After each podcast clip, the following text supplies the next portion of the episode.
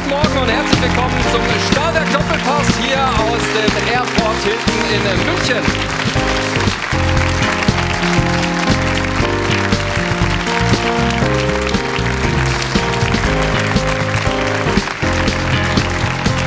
Wenn selbst der Bayern-Trainer nach einem 2:2 in Freiburg von Harakiri spricht und darüber, dass Dinge gemacht wurden, die nie trainiert wurden, dann werden wir natürlich im Doppelpass auch darüber sprechen und über die zwei Gesichter von Thomas Tuchel. Einerseits ist er nämlich teilnahmslos, andererseits zählt er seine Spieler Woche für Woche an. Außerdem sprechen wir bei uns in der Sendung über das Trainercasting beim FC Bayern. Wer ist warum geeignet und zu welchem Zeitpunkt denn? Wie lange geht das mit Tuchel noch gut? Das ist ein Thema bei uns hier im Stahlwerk Doppelpass. Außerdem natürlich ein größeres Thema nach der Themenlage 2 zu 0 Auswärtssieg bei Union Berlin. Aber die Frage bei Borussia Dortmund nach dem Wie kommen die Siege aktuell zustande? Wie sexy ist das auf dem Platz?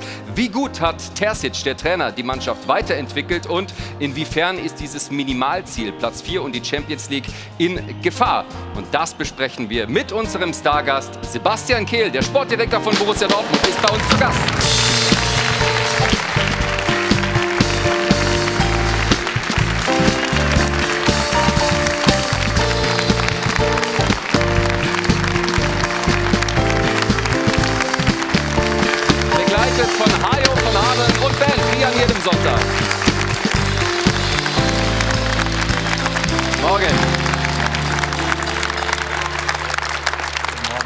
Sebastian, schön, dass du da bist. Äh, Ich wollte eigentlich eine andere Begrüßungsfrage stellen, aber mir wurde gerade geflüstert, dass du draußen noch Polizisten Interviews gegeben hast. Waren das Dortmund-Fans oder Bayern-Fans? Äh, Das waren, glaube ich, äh, nach der Sprache zu beurteilen Bayern-Fans. Ja. Sie wollten mit einlaufen, aber haben gesagt, machen wir es erstmal ohne Polizeischutz. Hätte ich vielleicht nach einer Niederlage gebraucht gestern, aber nachdem wir gewonnen haben, war alles in Ordnung. Normalerweise kommt man ja immer mit einem gewissen Gefühl durch diese Drehtür hier in den Doppelpass. Bei welchem BVB-Thema hättest du ein eher gutes, bei welchem ein eher schlechtes Gefühl heute? Ich kann mir schon vorstellen, dass es heute ein paar kritische Themen geben wird. Natürlich, auf, darauf bin ich natürlich eingestellt. Es gibt aber auch ein paar Dinge, über die man sicherlich positiv berichten kann. Und ähm, den Mix heute zu finden, ich glaube, das wird äh, für alle Beteiligten, ähm, ja, mal sehen. Und ist auch meine Aufgabe. Schön, dass du da bist, Sebastian. Wie, ja, gerne Applaus.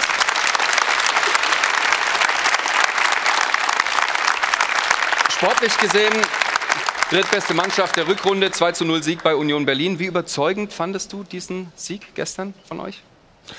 Ich finde, wir haben ein bisschen gebraucht, um reinzukommen. Die Niederlage zu Hause gegen Hoffenheim, die hatte man in den ersten 30 Minuten noch so ein bisschen in, in den Knochen und daher die Mannschaft ein klein bisschen Anlaufschwierigkeiten gehabt. Es war insgesamt ein ziemlich zerfahrenes Spiel ähm, in der ersten Halbzeit und ich finde, nach 30 Minuten haben wir dann Torchancen entwickelt, haben mehr Zugriff bekommen, dominanter gespielt, Tore gemacht, am Ende verdient gewonnen. Auch wenn es sicherlich nicht äh, eine perfekte Leistung war, auch da äh, kann man äh, sicherlich das eine oder andere besser machen. Aber zunächst einmal muss man auch in Union Berlin dann gewinnen. Die haben eine sehr, sehr heimstarke Serie aktuell. Und ich finde, äh, mit, mit dem Sieg gestern haben wir zumindest wieder eine Reaktion auf die Niederlage gegen Hoffenheim gezeigt. Wir sprechen über genau alles, was du gerade angerissen hast und äh, wie sehr euch diese Pleite gegen Hoffenheim auch vielleicht überrascht hat. Mit folgender Runde. Die ist nämlich von Champions League Niveau. Heiko Herrlich, Champions League Sieger und zweimal Meister mit Borussia Dortmund. Er hat viermal das Champions League Finale kommentiert. Der Kommentator von der Zone, Jan Platte. Guten Morgen. Seit über 20 Jahren Begleiter des BVB bei Bild und damit auch Stammgast in der Champions League, Jörg Weiler. An jedem Sonntag an unserer Seite für seine Expertise geschätzt und Champions League-Sieger von 2001. Guten Morgen, Stefan Effenberg. Und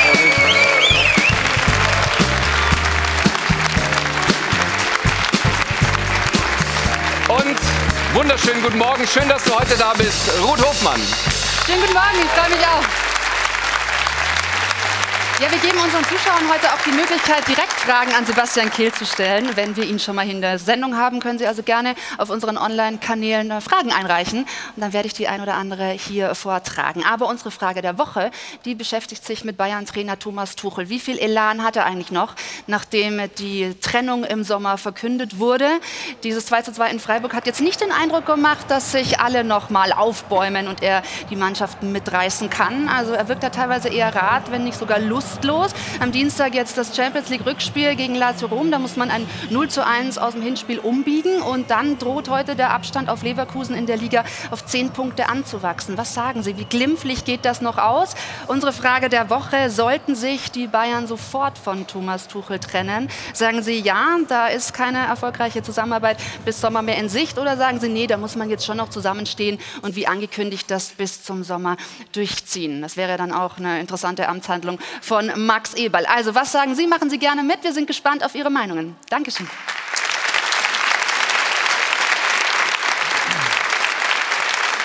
Und wir starten unsere Sendung außergewöhnlich mit einem außergewöhnlichen Thema, denn äh, so etwas, was gestern in Darmstadt passiert ist, sieht man tatsächlich selten. Nach Abpfiff, nach einer 0 zu 6 Heimniederlage der Darmstädter gegen Augsburg, ein äh, Vorsänger, wie er bezeichnet wurde, auf dem Platz, der die Mannschaft ja, das muss man gleich bewerten, was er da tatsächlich tut. Minutenlang ging diese Tirade, diese Standpauke. Die Spieler haben zugehört. Es gab keinen Widerspruch, keine Widerworte.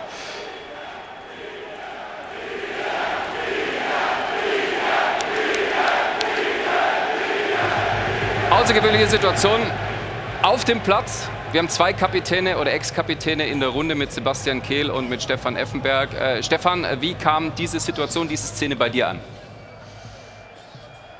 Ja, das, das war in, in Ordnung für mich. Also es war voller Emotionen hat eine klare Ansage gemacht an die Spieler. Ich glaube, wir haben in der Vergangenheit schon andere Szenen gehabt. Äh, denken wir an Berlin oder Schalke 04, wo die Grenze überschritten wurde.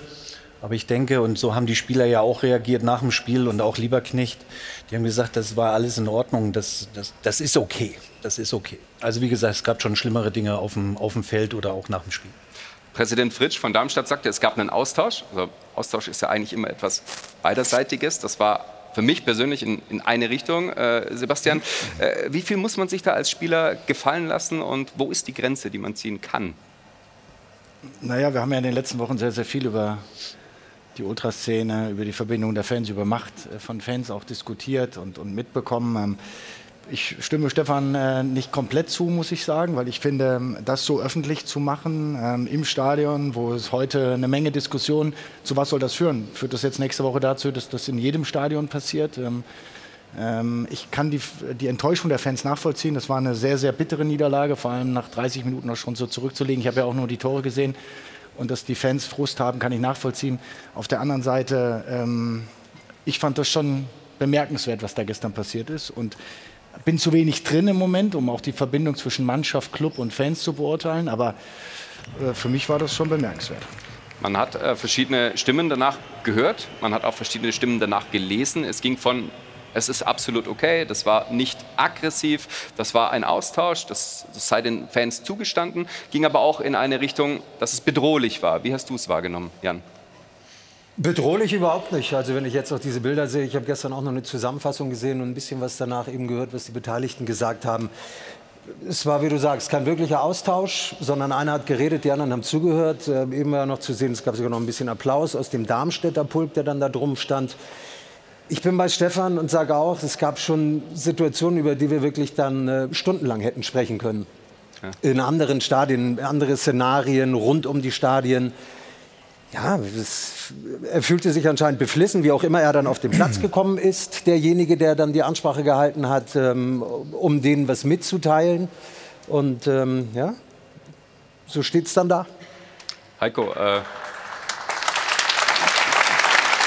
ehemaliger Spieler, Trainer, sich in diese Person, die da in dem Kreis der Darmstädter stehen, hineinzuversetzen. Was geht da in einem vor? Ja, als Spieler habe ich natürlich auch das eine oder andere erlebt. So krass noch nie. Äh, das war eigentlich eher dann, wenn du beim Bäcker warst oder irgendwo mal einkaufen warst, hast du ein paar Sprüche bekommen. Das hat dann auch wehgetan. Also fernab der Kameras. Fernab der Kameras. Und jetzt war es halt mit Kameras. Ich kann die Enttäuschung absolut auch verstehen. Bin da ganz bei den Fans. Aber trotzdem äh, so ein Frontalvortrag. Und äh, letztendlich sind es Menschen. Da sind ein paar individuelle Fehler passiert. Da leiden die auch drunter. Ich finde, Darmstadt macht es gut. Die haben auch letztes Jahr äh, eine super Saison äh, gespielt, dass sie aufgestiegen sind. Aber ich finde, da ist eine Grenze überschritten. Ähm, das ist zu hart, zu krass. Aber wir hatten doch auch schon Situationen, wo die Spieler die Trikots ausziehen mussten vor den Fans, die dann runterkamen. Also was irgendwie in meiner Wahrnehmung noch viel, viel schlimmer war, weil denen dann irgendwie gesagt wurde, sie sind es nicht würdig, dieses Trikot zu tragen. Gestern redet einer, ich kenne jetzt die Inhalte nicht mhm. des, des, Monologs, aber es machte auf mich jetzt, wie gesagt, nochmal keinen bedrohlichen Eindruck. Also es war jetzt nicht super aggressiv. Aber bedrohlich hat ja auch jetzt keiner gesagt, weil ich ja. finde, das ist dann schon noch eine, eine Distanz da, Respekt und nochmal, die Enttäuschung ja. können wir nachvollziehen. Ja. Ich frage mich nur, was machen wir jetzt damit, wenn wir alles äh, für gut heißen, wozu führt zu, wozu führt das jetzt? Ja. Nächste Woche, übernächste Woche, weil ich bin total bei Heiko. Darmstadt, die sind aufgestiegen, ja. die, die, die machen einen großartigen Job in ihren Möglichkeiten und am Ende eine junge Mannschaft, gestern eine Umstellung auch von Lieberknecht in der, in der taktischen Formation, viele individuelle Fehler. Ja, und was macht jetzt ein Spieler mit so einem Thema? Wie gehen die jetzt damit um, wenn es dazu führt, dass man wieder zusammenkommt und dass man zusammenhält? Denn das braucht ja Darmstadt. Richtig. Wenn die sich wehren wollen im Abstiegskampf, dann müssen sie zusammenhalten. Und wenn das dazu führt, dann ist es auch okay. Aber ich glaube, auf Dauer ist, das kann das ja nicht das Mittel sein. Hast du also völlig also ich recht. Halte, ich halte die Entwicklung für komplett gefährlich. Wenn ich sehe zum Beispiel, wie die Schalker nach dem Abstieg von den eigenen Fans durchs Stadion gejagt worden sind und abhauen mussten, weil sie sonst brutal zusammengeschlagen wurden, dann finde ich, ist auch ein Maß erreicht, was, ähm, ja, was überhaupt nicht geht.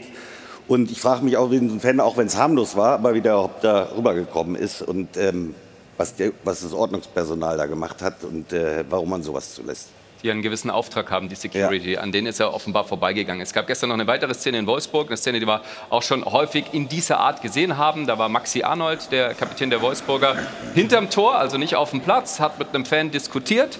Das ist äh, anders einzuordnen, aber geht auch gewaltlos und ohne Aggression vonstatten. Allerdings in der zweiten Liga bei Rostocks Pleite gegen Kaiserslautern gab es eine Szene, äh, in der die Kaiserslauterer nach einem Tor beim Jubel an der Seitenlinie standen und Ache plötzlich erkennt, hey, da passiert was und ein Rostocker Fan auf den Rasen springt und dann vom Ordnungspersonal abgeführt wird. Ist das eine andere Dimension? Ist das gleichzusetzen, Stefan? Nein, das ist eine ganz andere Dimension. Da muss eingegriffen werden, äh, eingegriffen werden und zwar sofort und auch äh, ohne Kompromisse, überhaupt keine Frage. Jetzt kommen wir nochmal zurück zu diesem Darmstadt-Spiel. Mhm. Es war ja mit Abstand. Es war mit ein Stück weit klar emotional, aber trotzdem mit Respekt, finde ich. Es war eine Ansprache und von daher, also das, was Lieberknecht nach dem Spiel in der Kabine oder heute mhm. beim Training sagt, wird mit Sicherheit nicht anders sein wie der Junge dort äh, in Darmstadt auf dem Platz. Ähm, von daher ist das eine ganz andere äh, Geschichte, die dabei bei Rostock gegen äh, Kaiserslautern äh, passiert ist, auf jeden Fall. Wie hättest du damals als Bayern-Kapitän in einer ähnlichen Situation reagiert? In welcher? Wie es in Darmstadt passiert ist, auf dem Platz von einem Fan, der offenbar ein Mandat aus dem Block hatte und das auch so ja. vorgetragen hat, friedlich. Ja? ja? Wie hättest du da reagiert? Ja, auf jeden Fall nochmal in die Kommunikation gegangen nach dem Spiel oder, oder heute äh, und zu sagen, wir können es ja nur zusammen schaffen. Also tut uns den Gefallen, in Zukunft das nicht mehr zu machen, weil wir wissen, worum es geht und wir haben das Spiel heute wirklich verkackt. Ähm, aber wir müssen zusammenstehen und, und das geht nur so. Also ich hätte da schon diesen Austausch nochmal gesucht, auf jeden Fall. Der äh, Auslöser war natürlich diese 0 zu 6 Pleite gegen äh, den FC Augsburg, der zugegebenermaßen eine starke äh, Rückrunde spielt. Die Tore, die Darmstädter in den blauen Trikots sind zustande gekommen, zumindest die ersten vier in den ersten 25 Minuten nach krassen individuellen Fehlern der Darmstädter in der eigenen Hälfte, im Spielaufbau immer wieder direkt den Ball zum Gegner gespielt. Augsburg hat das hervorragend gemacht. Die Frage, Jan, als Kommentator, äh, inwiefern ist das tatsächlich schon ein Zeugnis dafür, dass Darmstadt nicht Erstliga-tauglich ist aktuell? Gestern die ersten 25 Minuten, das werden Sie selber so sehen, waren definitiv nicht Bundesliga-tauglich erstaunt ein Stück weit, auch wenn sie natürlich lange da hinten drin hängen. Aber es gab immer, und ich habe ein paar Spiele von denen noch kommentieren können, so eine gewisse Widerstandsfähigkeit, die sie auch ausgezeichnet hat. Ähm, grundsätzlich, glaube ich, war das Problem gestern auch so ein Stück weit, dass da bis zu acht Spieler gefehlt haben mhm. und viel umgestellt werden musste. Ich habe auch Spiele von denen eben kommentiert, wo es dann Verletzungen gab während des Spiels. Äh, gegen Köln, meine ich, mit Melem, wo dann jemand ausgewechselt werden musste, der wahnsinnig kreativ war. Und wenn du sofort merkst, wenn einer fehlt, der wichtig ist, hat das Einfluss auf die ganze Mannschaft. Gestern wirkte das insgesamt sehr verunsichert. Und ja, das Ergebnis spricht für sich. Vielen Dank für diese Überleitung. Das Thema ist damit abgeschlossen. Eine Verunsicherung erkennen wir auch beim FC Bayern München dieser Tage und auch einen Wandel vor allem beim bald gehenden Trainer Thomas Tuchel. Denn wir erinnern uns alle zurück. Als er angefangen hat beim FC Bayern München, war er sofort schockverliebt. Heute hat man den Eindruck, er hat sich komplett entliebt, denn er zählt seine Spieler Woche für Woche an und demontiert die eigene Mannschaft.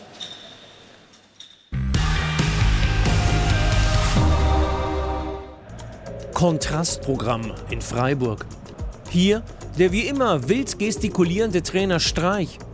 Und dort sein seltsam teilnahmslos wirkender Kollege Tuchel. Scheinbar emotionslos auch, als die Bayern in Rückstand gerieten, dank einer indiskutablen Leistung in der ersten Hälfte. Keine Erklärung aus meiner Sicht. Wir haben die gleiche Grundordnung gespielt, wir wollten, wir haben die gleichen Dinge eingefordert. Ebenso unerklärlich wie Tuchels Mannschaft nach Seitenwechsel ansatzlos in die Spur fand. Ganz plötzlich war da eine komplett andere Körpersprache, komplett andere Wille, komplett anderer Zug in unserem Spiel. Aber warum war da auf einmal deutlich mehr Leben, deutlich mehr Biss, komplett andere Körpersprache? Apropos Körpersprache.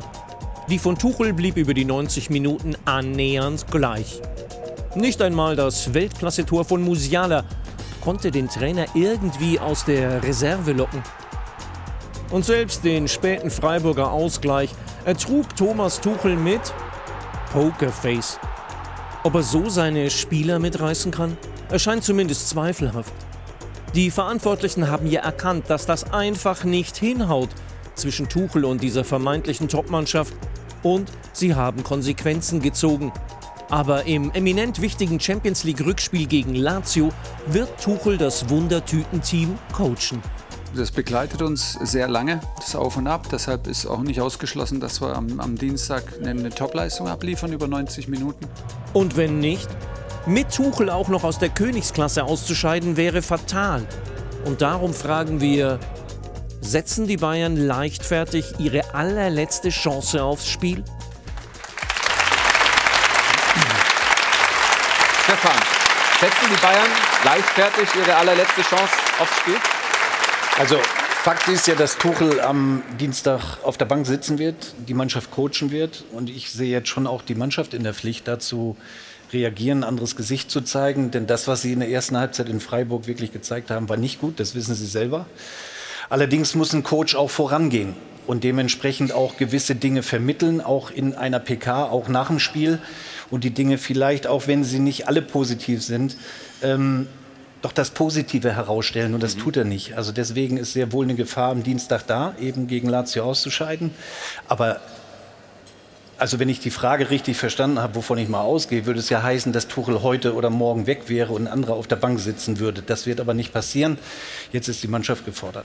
Wäre es nicht besser dann, also das wäre die äh, These, äh, einen Trainer zu installieren, der diese letzte Chance auf einen Titel vielleicht eher wahrt, als es Thomas Tuchel tut? Aber ich habe ich hab heute keine These dabei.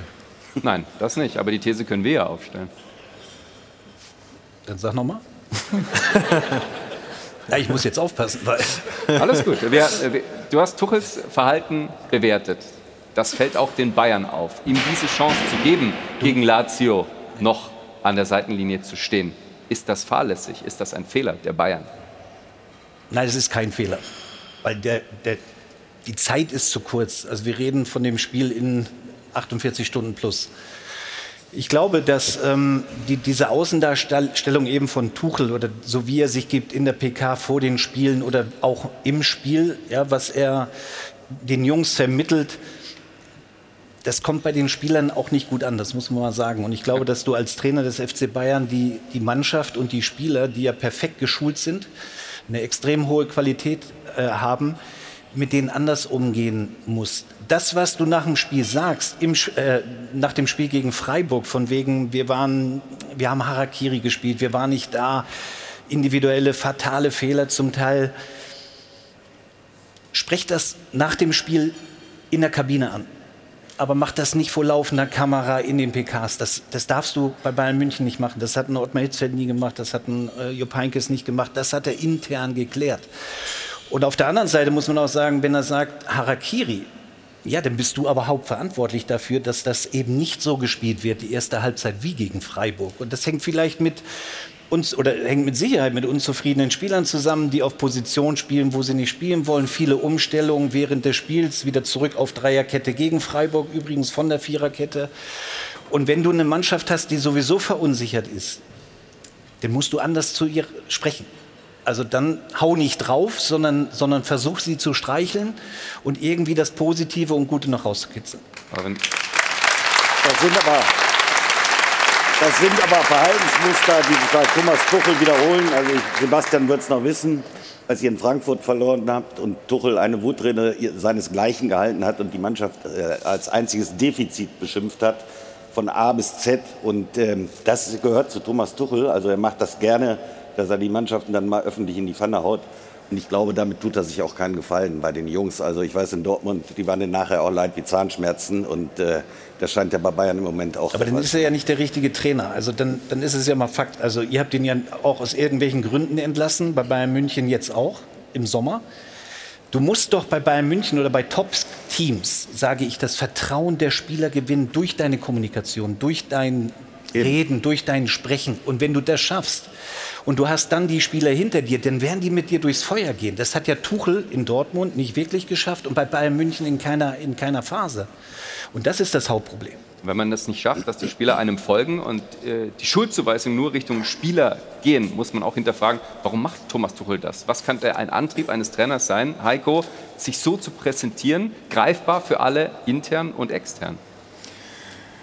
Das ist eine ganz schwierige, verfahrene Situation. Deshalb hat man auch die Entscheidung getroffen, sich zu trennen im Sommer und hatte eigentlich das Ziel, dass dann Ruhe ist. Aber gerade das Gegenteil ist eingetreten. Ich denke, dass wir jetzt Woche für Woche darüber diskutieren. Wenn sie gewinnen, wird Ruhe sein. Wenn es irgendwie nicht rund läuft, wird wieder die Diskussion hochgehen. Ähm, ich äh, sehe, wie die meisten wahrscheinlich hier, äh, Thomas Tuchel als überragenden Trainer. Und ich fand die Zeit in, in, in Dortmund zum Beispiel von außen betrachtet, er hat zwei Jahre, äh, ich glaube, so viele Punkte geholt, wie du normalerweise äh, hast, wenn du, wenn du Meister wirst. Wir sind im zweiten Jahr Pokalsieger geworden. Er ist so, wie er ist. Er ist authentisch, auch jetzt in der, in der Situation. Aber damit können halt viele nicht umgehen. Und das wusste man in dem Sinn, was du sagst, wusste man vorher, bevor man ihn nach München geholt hat. Das wusste man vorher, ja. Die Frage jetzt, wo er, wo er so ein bisschen sein, seinen Weg verlässt und gegen die Mannschaft schießt, das kann ja nicht im Sinne eines Vereins sein. Wie geht man in der Führungsetage mit einem Trainer um, der seinen Weg verlässt und vielleicht vom Gleis springt? Also zunächst einmal, ich habe äh, Thomas Tuchel in äh, Dortmund nicht mehr erlebt. Das war nach Klopp und ich habe mit Jürgen aufgehört. Äh, die beiden Jahre sind sozusagen nur auch für mich aus der Außenperspektive wahrgenommen worden. Aber ich glaube, ganz, ganz viel, auch was Heiko gesagt hat, dass er ein überragender Trainer ist. Ähm, äh, das, das, hört man in Dortmund noch. Aber dazu gehört natürlich auch mehr. Es ist nicht nur eine fachliche Komponente, sondern am Ende auch eine emotionale, eine menschliche Komponente. Und da äh, kann ich äh, seine Entwicklung jetzt auch bei Bayern München nicht beurteilen. Für einen Verein ist es natürlich in so einer Situation ziemlich schwierig, weil auf der einen Seite versucht man, glaube ich, durch diese Maßnahme, die Bayern München getroffen hat, ähm, auch, auch, zu signalisieren, den Spielern mitzugeben, ihr seid jetzt in der Verantwortung, ähm, eure Ziele auch zu erreichen. Ich glaube, die Qualität dieser Mannschaft ist unbeschritten. Ähm, und am Ende, glaube ich, wollte man versuchen, diese Mannschaft in die Pflicht zu nehmen am Ende ist das genauso wie Heiko auch sagt, wenn das Spiel am Dienstag äh, verloren geht, dann wird man diese Diskussion wieder aufhaben, am Wochenende vielleicht wieder. Das ist keine einfache Situation. Ich glaube, man wollte frühzeitig eine Diskussion aus dem Weg gehen, um im Sommer auch Klarheit zu haben, um Planungssicherheit auch für einzelne Spieler zu haben, weil ich glaube, für eine Mannschaft ist es auch wichtig zu wissen, welcher Trainer ist ab dem Sommer denn jetzt für mich verantwortlich, auch in der Kaderplanung. Und ich glaube, die nächsten Wochen werden zeigen, ob der Weg für Thomas Tuchel bei Bayern München noch bis zum Sommer geht. Das Bayern-Trainer-Casting, das haben wir am Ende der Sendung angeschlossen, dass wir da dann äh, nochmal drüber diskutieren. Jan, es gibt eine interessante Statistik von Thomas Tuchel als Bayern-Trainer. Von sieben K.O.-Spielen hat er ein einziges gewonnen, dieses im Pokal gegen Preußen Münster. Und jetzt gehen die Bayern in dieses entscheidende K.O.-Spiel gegen Lazio Rom. Wie hast du ihn, du hast das Spiel kommentiert in Freiburg für das Zone, wie hast du ihn am äh, Freitagabend wahrgenommen? Es war vor dem Spiel auch schon so ein bisschen zu hören, wobei das ja auch nicht ganz neu ist, dass ähm, er jetzt nicht komplett euphorisch war und sich wahnsinnig gefreut hat. Es gibt immer wieder Wörter, die er benutzt, die ja für so einen Trainer von dieser Qualität auch untypisch sind, wenn er sagt, er hofft, dass seine Spieler eine gute Leistung abrufen und das, was man sich zusammen ausgedacht hat, auch auf den Platz bringen. Während des Spiels war dann relativ wenig zu sehen. Also das aktive Coaching ist auf jeden Fall auch so ein bisschen runtergefahren worden. Es ist so viel passiert. Wir haben es ja alle mitgekriegt. Seit letzten März ist noch kein Jahr da. Und ähm, nach der guten Anfangsphase und dieser Lust, die er hatte, also gute Anfangsphase ist relativ, aber es gab gleich gegen Manchester City ein K.O.-Duell. Sie sind gegen Freiburg relativ früh in einem K.O.-Duell rausgeflogen. Aber es war zumindest noch mal, glaube ich, bei ihm das Gefühl, dass er diese Mannschaft erreicht, dass er was bewirken kann, auch mit dem Blick auf den Sommer, um dann selber seine Ideen auch mal in einer Vorbereitung ausbreiten zu können und zu gucken, ob das Früchte trägt. Jetzt mittlerweile, und ihr habt die Frage aufgeworfen, ist es leichtfertig mit Blick auf Dienstag, Jochen? Ähm, ich würde sagen, die Art der Kommunikation, die ist ja seit Wochen so oder seit Monaten. Es ist ja, es ist jetzt nichts Überraschendes passiert in Freiburg, sondern er ist enttäuscht und er macht aus seiner Enttäuschung überhaupt gar kein Hehl, kein Geheimnis. Er ist wahnsinnig ehrlich im mhm. Umgang, äh, vor allen Dingen auch in den direkten Interviews nach einem Spiel. Das ehrt ihn ein Stück weit. Ich, ich mag seine Art auch hier und da auf jeden Fall, aber dass es nicht hilft, das, das sehen, glaube ich, viele so ist auch beim FC Bayern auf dieser Plattform Bayern-Trainer zu sein, wie es Stefan vorhin gesagt hat, ist es halt äh, nicht einfach, sich äh, so nach außen zu präsentieren. Dann gibt es Aussagen, wie zum Beispiel äh, Max Eberl kommt als neuer Sportvorstand, wird auf einer Pressekonferenz äh, vorgestellt. Tuchel sagt, er habe sie nicht verfolgt. Tuchel sagt, das Organigramm des FC Bayern wurde jetzt äh, zum dritten Mal in dieser Saison vor einem Spiel äh, geändert. Das sei nicht ohne. Was sind diese, diese Aussagen, wie sind die zu werten, Stefan? Damit macht er ja Baustellen auf. Unnötigerweise, völlig unnötigerweise. Und das hättest du, und ich wiederhole mich immer wieder gerne, von einem Heinkes oder Hitzfeld eben nicht gehört. Der hätte sich nur auf das rein Sportliche fokussiert vor dem Spiel, während und nach dem Spiel und nichts anderes. Kein Kommentar zu irgendwelchen anderen Themen. Das ist schön für Journalisten logischerweise, weil damit ist Leben in der Bude. Aber er tut den Spielern, dem Verein und sich selber damit keinen Gefallen. Das ist meine und deswegen muss Bayern München auch darauf achten im Sommer, wenn sie einen Trainer holen, der das auch zum Teil wie Nagelsmann das gemacht hat oder Tuchel jetzt in extremer Form, dass sie einen Trainer holen, der das eben nicht macht, sondern so voll fokussiert ist nur auf die Mannschaft und auf den Fußball. Das ist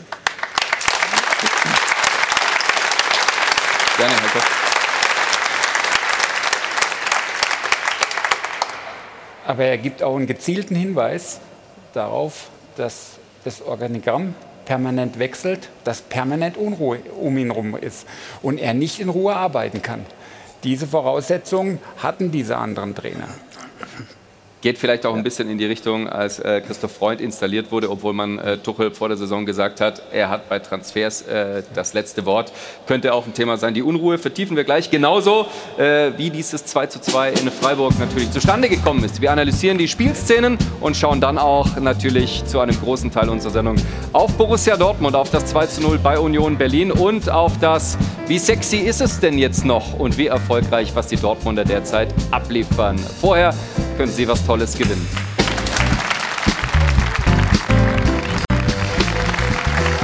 Wir sind zurück beim Stahlberg Doppelpass aus dem Hilton Hotel am Münchner Flughafen. Mit Hajo von Hadeln und Band. Und weiterhin dem Thema FC Bayern München. Wir haben gerade festgestellt, dass Thomas Tuchel sich nach außen hin nicht immer so gibt, äh, wie es im Interesse des Vereins Bayern München sein kann. Stefan, äh, wenn das so weitergeht, dass sich Thomas Tuchel weiter so präsentiert, und wir setzen jetzt mal den Fall, weil ein Verein ja auch mit allen Eventualitäten rechnen muss, wir setzen den Fall, dass es gegen Lazio schief geht. Wie lange wird das noch gut gehen? Ja, dann wird es noch lauter, logischerweise. Um dann die Saison natürlich noch zu retten, mit der Qualifikation natürlich Champions League, vielleicht noch mal einzugreifen in die Meisterschaft, obwohl ich das mittlerweile auch äh, weniger glaube. Und die Gefahr kommt ja jetzt auch so ein bisschen von hinten. Dortmund hat gewonnen, Leipzig hat gewonnen, Stuttgart gewonnen. Also der Druck wird ja da auch größer. Ich will jetzt nicht den Teufel an die Wand malen, drei Euro gleich. Ja. Ähm, aber da muss der FC Bayern natürlich aufpassen. Die müssen das Spiel am Dienstag genau beobachten. Sollte das in die Hose gehen, dann müssen sie wahrscheinlich auch reagieren. Was bedeutet das für den FC Bayern München, wenn es jetzt ein Aus gegen Lazio Rom gäbe? und Thomas Tuchel so weitermacht und die Saison nur noch so dahin plätschert, weil dann ist ja alles vorbei. Dann ist ja das Kind in den Brunnen gefallen. Ja, ja das ist jetzt alles über.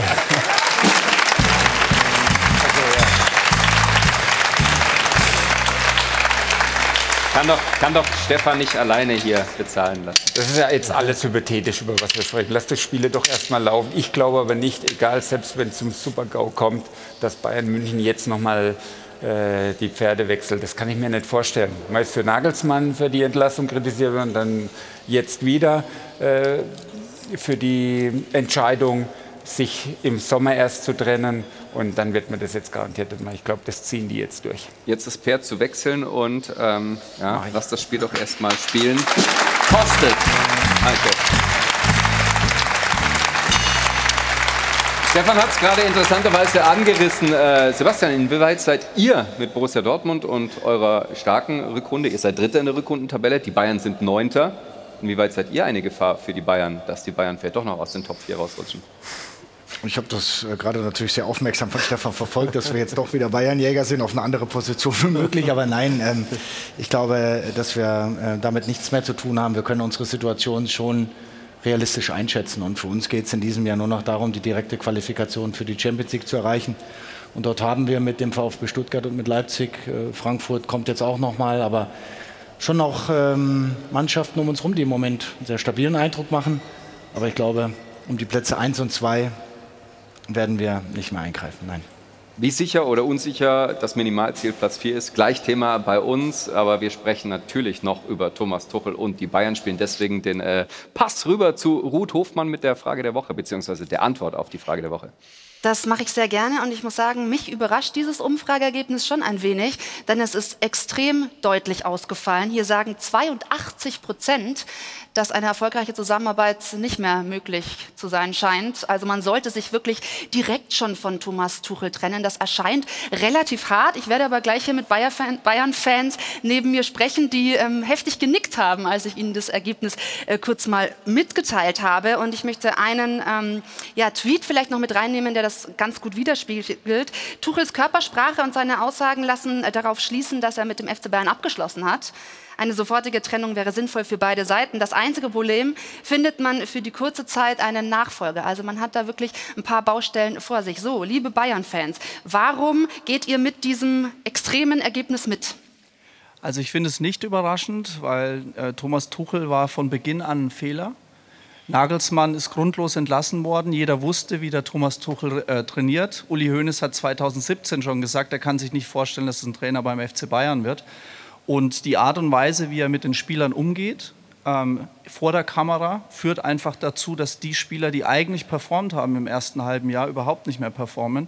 Mhm. Und ich glaube, egal wen man jetzt als Interimscoach nimmt, äh, Thomas Müller als Spielertrainer oder irgendeinen, der die Mannschaft einfach wieder zusammenbringt, dann gewinnen wir jedes Spiel.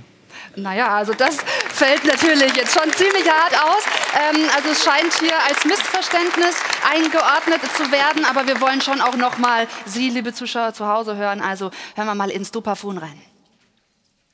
Die sofortige Trennung vom derzeitigen Trainer erscheint mir absolut notwendig. Spieler und Trainer passen nicht zusammen. Ja, der FC Bayern sollte sich sofort von Tuchel trennen, denn nur so ist eine Möglichkeit, das Weiterkommen in der Champions League noch gegeben. Ja, ich finde, dass man Herrn Tuchel sofort entlassen muss und nicht noch warten bis Dienstag, bis das Kind in den Brunnen gefallen ist. Meiner Meinung nach sollte man sich nicht trennen, denn für die Fehler und die schlechten Leistungen sind rein die Spieler verantwortlich seit Jahren, nicht erst jetzt. Und die letzten Spiele sollte man mit Thomas Tuchel machen, denn ob mit oder ohne ihm wird nichts daran ändern, ob man gegen Lazio Rom weiterkommt.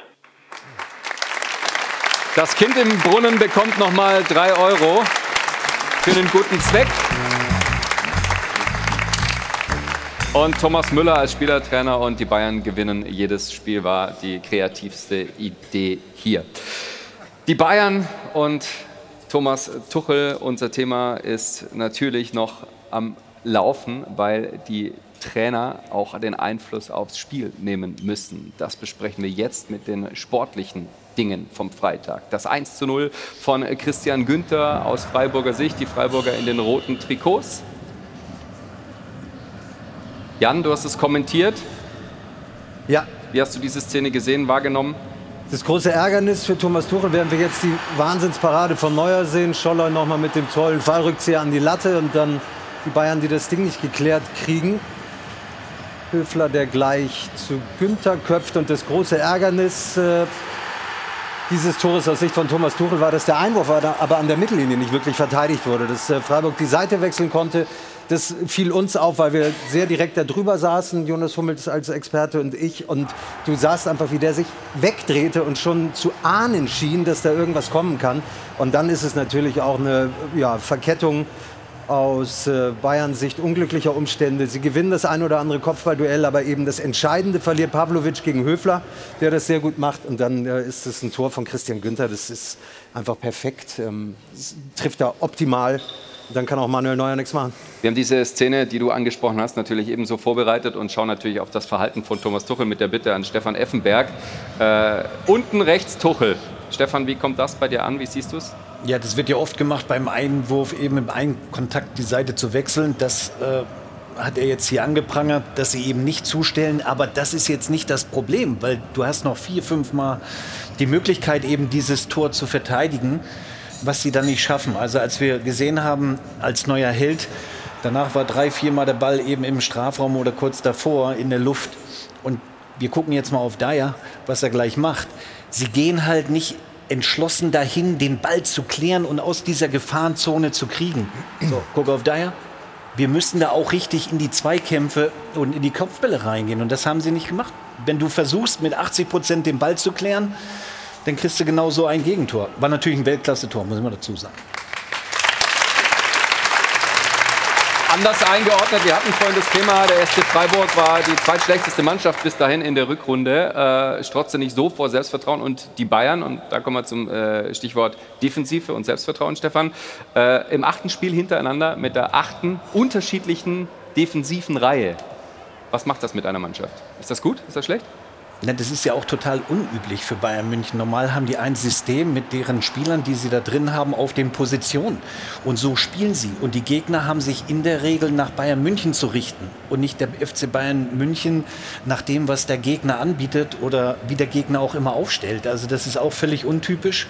Und das spricht ja nicht gerade für eine Sicherheit, eine eingespielte Mannschaft. Und ich glaube, dass, so sieht man den FC Bayern auch gerade in den Spielen, die sie spielen, dass sie eben nicht dieses Selbstbewusstsein haben und dass sie nicht eingespielt sind. Und das passiert, wenn du permanent wechselst in den Systemen oder die Spieler auf den Positionen.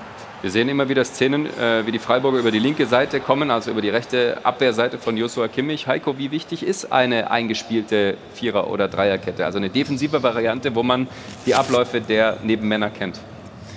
Ja, grundsätzlich ist es sehr wichtig, dass du eine Achse hast. Äh, aber gerade bei Bayern München wird natürlich auch aufgrund der Belastung viel rotiert.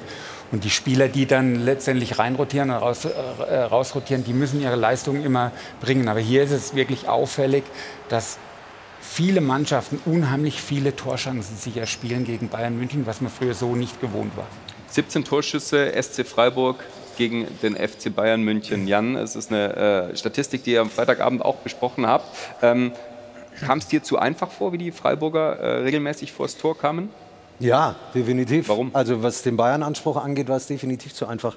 Du, die haben das gut gemacht. Die haben sich die Seite ausgeguckt von Josua Kimmich, der dann manchmal gern auch so ein bisschen als der Schuldige hingestellt wird, was ich in den seltensten Fällen als wirklich gerecht empfinde, weil er an, an diesem Freitagabend vor allen Dingen von Matistel ähm, nicht wahnsinnig gut unterstützt wurde gegen den Ball natürlich, macht auch Jo Kimmich gerade nicht irgendwie großartige Spiele. Aber das ist ja das, Sebastian hat es vorhin auch mal angesprochen, ähm, was eine Mannschaft auszeichnen muss, dass du dir hilfst, ähm, dass du emotional jeder so einen Zustand hat, dass er sagt, na klar, bügel ich den Fehler von den anderen aus. Man sieht auch, die beiden haben sich ja nicht aufgegeben, sondern versuchen es dann irgendwie noch auch zu verteidigen. Aber es war wahnsinnig luftig. Es gab Unkonzentriertheiten, kleine Parallele auch zum BVB. Jetzt gerade gestern, würde ich sagen, in der ersten halben Stunde bei Union. Immer wieder Leute, die Fehler machen, die du dir auf dem Niveau, das die Spieler eigentlich haben, nicht wirklich erklären kannst. Aber spricht eben auch dafür, dass das große Ganze gerade nicht, nicht, nicht gut ist. Wir haben eine Szene vom Spielaufbau äh, des FC Bayern. Äh, äh, das wirklich eine äh, typische Szene war. Das war jetzt nicht eine einmalige Geschichte. Ähm, du als Kommentator, bitte, bewerte die Bewegung der Bayern und das Verhalten dann nach Ballverlust.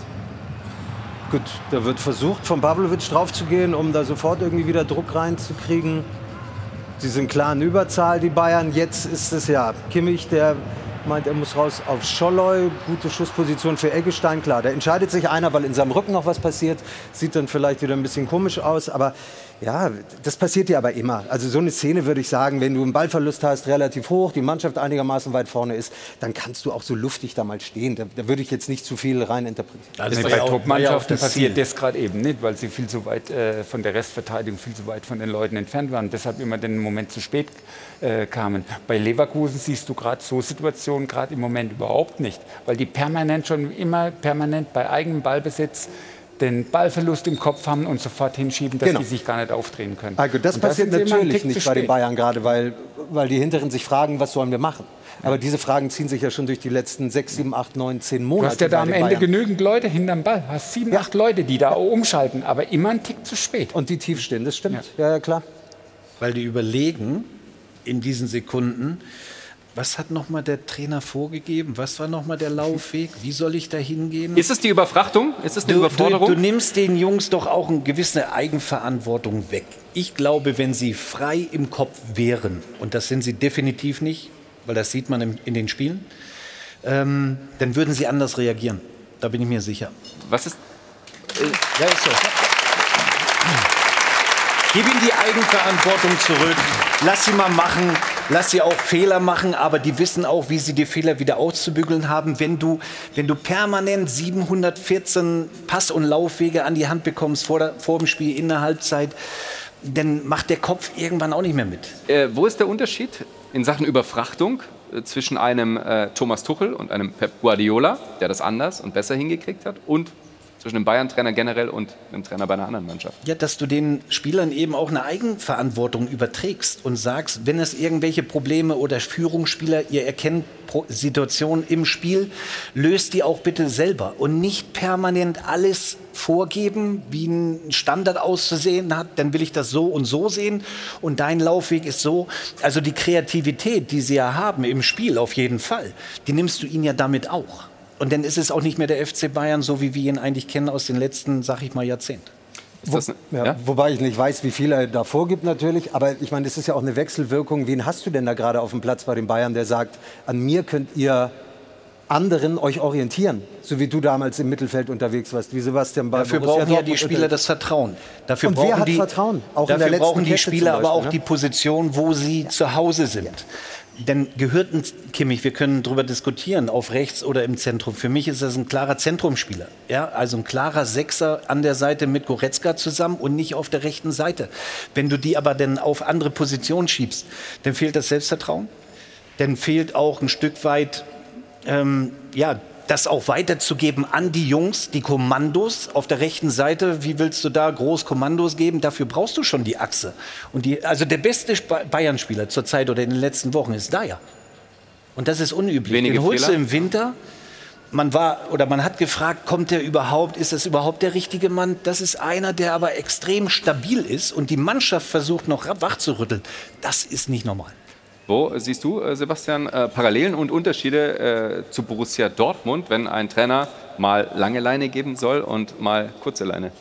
Ist das das Mittel auch bei euch? Ich glaube, dass jeder Trainer auf diesem Niveau genau diese Balance am Ende braucht. Ähm, auf der einen Seite verlangt diese junge Generation an hochtalentierten Spielern, an großen Egos auch eine gewisse Art von, von Führung.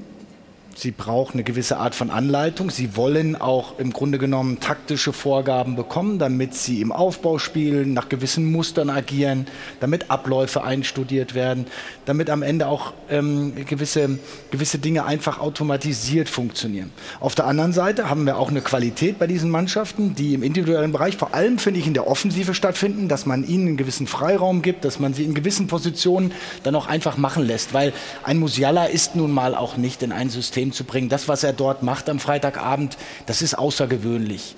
Ähm, und trotzdem ist es immer eine Mischung aus einer gewissen Art von Vorgaben, Plan, Matchplan, davon reden wir häufig genug, und dann wiederum Freiheit geben, die Mannschaft mit in die Verantwortung nehmen. Ich glaube, das ist in der Kommunikation wirklich ein ganz sensibles Thema. Denn ähm, die Jungs glauben ja natürlich auch alle selber, ich weiß das ja aus, aus der eigenen Mannschaft und auch aus meiner Zeit, wir wissen ja eigentlich selber, wie es immer am besten funktioniert. Ist womöglich nicht immer der beste Weg gewesen. Aber das zusammenzuführen, ist, glaube ich, ganz entscheidend für einen Trainer auf diesem Niveau. Aber die Talente, die du angesprochen hast, die dann rangeführt werden äh, sollen und dann äh, bei Bayern jetzt am Freitag auch spielentscheidend waren. Musiala gucken wir gleich äh, an. Äh, Tell hat das 1 zu 1 erzielt. Junger Spieler, der sehr viel mitbringt. Und äh, liebe Bayern-Fans, wenn wir Ihnen sagen, dass Tell zum ersten Mal in dieser Saison in der Startelf stand, solche Dinge macht und solche Dinge kann, dann landen wir automatisch wieder, Stefan, bei Vertrauen. Genau, macht er natürlich Weltklasse. Erstmal hier schiebt er schön seinen Körper rein. Na, dann diese Kontrolle mit dem Ball und das lange Eck anvisiert, das ist außergewöhnlich. Er ist ein außergewöhnlicher Spieler, dem du aber auch dann dieses Vertrauen schenken musst. Ich glaube, das hat Max ja schon angedeutet, in Zukunft eben genau auf solche Spieler auch zu setzen. Aber sie müssen es sich verdienen. Aber der Junge hat es auf jeden Fall verdient, in Zukunft auch Spielzeit zu bekommen. Wie macht, wie macht man das in der Vergangenheit. Wie macht man das als Trainer, wenn man weiß, also Max Eberl hat jetzt bei Bayern gesagt, es sollen auch äh, Talente herangeführt werden. Wie führt man Talente als Trainer so ran, dass sie dauerhaft wie es Musiala geschafft hat, Fuß fassen. Ja, ich nehme mal das Beispiel Leon Bailey. Als ich nach Leverkusen gekommen bin, war eine schwierige Phase. Die Mannschaft ist am Ende Zwölfter geworden. Leon ist im Winter geholt worden. Und äh, natürlich hat jeder gewusst, was da für ein Potenzial äh, ist. Äh, aber er hat bis zum Sommer eigentlich nicht gespielt. So, und dann haben wir natürlich Vorbereitungsspiele gemacht und hat schon Ansätze äh, gesehen. Wichtig ist jetzt, dass du halt eben auch die Spieler, also ich versuche es mal äh, plakativ zu, zu erklären, wenn die im Bus zum Spiel fahren, dann stellen die sich nicht vor, nach hinten zu laufen und zu, zu helfen und zu grätschen und zu arbeiten, weil Fußball ist viel Arbeit, sondern die stellen sich nur vor, wie sie eine Flanke machen, einen Torschuss machen. Und da war letztendlich meine Arbeit auch drin, Leon reinzuholen, zu zeigen, Szenen, wo er vorher gespielt hat, wie er umschaltet, wie er nach hinten mitarbeitet. Tell muss das auch lernen, dann mit äh, nach hinten zu arbeiten. Die, die, die Qualität gehört letztendlich äh, äh auch dazu. Und äh, da musst du natürlich im Video äh, Szenen zeigen, wie du es haben möchtest, wie du die Mannschaft besser machen kannst und wie du aber auch deine Qualitäten nach vorne reinbringst. Und die weitere Geschichte von Lyon, das war dann ein Volltreffer. Er hat dann, glaube ich, in acht Spielen sieben Tore gemacht. Das hat dann super funktioniert. Äh, du musst dich halt beschäftigen und die, die, das Vertrauen ihnen geben. Aber letztendlich kannst du einem dann nicht jetzt zehn Spiele geben es muss halt sofort funktionieren. Du hast die Zeit nicht. Bei, bei Musiala war es so, dass er relativ schnell und direkt an die Mannschaft geführt wurde, dann auch schon bei der EM dann äh, für die Nationalmannschaft derjenige war, der viel Last tragen musste. Und bei Bayern am Freitagabend, Jan, erneut bitte ich dich, das Spiel hat einfach eine wahnsinnig individuelle Note natürlich beim FC Bayern. Und das war auch früh zu sehen, auch am Freitagabend in Freiburg, dass sie immer wieder auch den Ball zu Musiala gegeben, geschoben haben, er sich die Bälle abgeholt hat, weil sie wussten, das ist eine super Option, damit offensiv was passiert. Weil sie da manchmal eben gegen die tiefstehenden Freiburger auch ganz wenig Räume hatten. Und dann ist es ja herausragend gemacht natürlich auf dem Niveau. Und auch wenn Doan, äh, das hat Christian Streich uns nach dem Spiel gesagt, also einen kleinen Raum offen lässt, mhm. ähm, der, der dann letztendlich entscheidend ist, den musst du aber auch erstmal finden als Jamal Musiala und dass der ein äh, ja, mit Talent gesegneter Fußballspieler ist, das wissen wir alle schon eine Weile, obwohl der 20 Jahre jung ist. Also der gehört, würde ich sagen, wie Mathis Tell sehr zur Zukunft des FC Bayern im besten Fall. 30. Bundesligator, ähnliches Tor hat äh, Florian Wirz von Leverkusen auch gegen Freiburg geschossen. Das waren äh, individuelle äh, äh, ja, Ausnahmetalente, die sich da gezeigt haben. Dann dachten viele, ja, die Bayern haben das Ding dann doch noch irgendwie nach Hause geschaukelt. Bis zur 87. Minute, bis zu diesem Einwurf und, ich zitiere Thomas Tuchel, einem Glückstor von Freiburg. Heiko, wie glücklich ist dieses Tor aus Sicht einer verteidigenden Mannschaft? Ja, das ist sicherlich sehr glücklich. Äh, die Ballannahme war vielleicht nicht ideal und äh, ja, der, der Bayern-Spieler musste auf der inneren Linie sein, dann kannst du es vielleicht noch verteidigen. So war eigentlich, er, hat, er reagiert sofort und schließt perfekt ab. Also da war schon ein bisschen Glück dabei, das muss man ganz klar sagen. Aber es passt ja wunderbar das, was Stefan über das erste Gegentor der Bayern gesagt hat, jetzt auch zum zweiten. Also wie verteidigst du das dann? Ja. Du hast die, die fehlende Vehemenz so ein bisschen angesprochen in den Kopfballduellen beim 0 zu 1. Und jetzt stehen da auch zwei Leute und gucken so ein bisschen. Ne? Und, und, und es gibt keinen wenig Körperkontakt. So ein bisschen Glück dabei ist dann und das äh, Lukas Höhler das überragend macht, ist klar. Aber also ich glaube, man sieht das als Bayern-Trainer dann gerne anders, was das Verteidigen im eigenen Strafraum angeht. Wir gucken später nochmal auf die Bayern und auf die Trainersuche, schlagen jetzt aber gleich ein Kapitel auf, das den Namen Borussia Dortmund trägt und stellen gleich nach einer kurzen Unterbrechung Sebastian Kehl die Frage, warum Borussia Dortmund in dieser Saison kein Spitzenteam mehr ist. Nach einer kurzen Unterbrechung hier im Stahlwerk Doppelpass. Zurück beim Stahlwerk Doppelpass im Hilton Airport Munich, begleitet von Hajo von Hadeln und Band.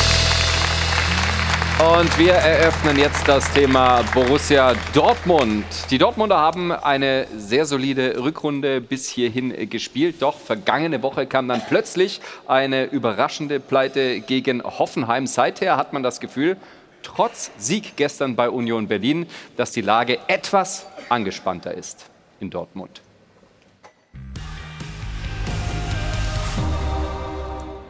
Zu Beginn des Spiels war die Situation für den BVB noch ziemlich undurchsichtig.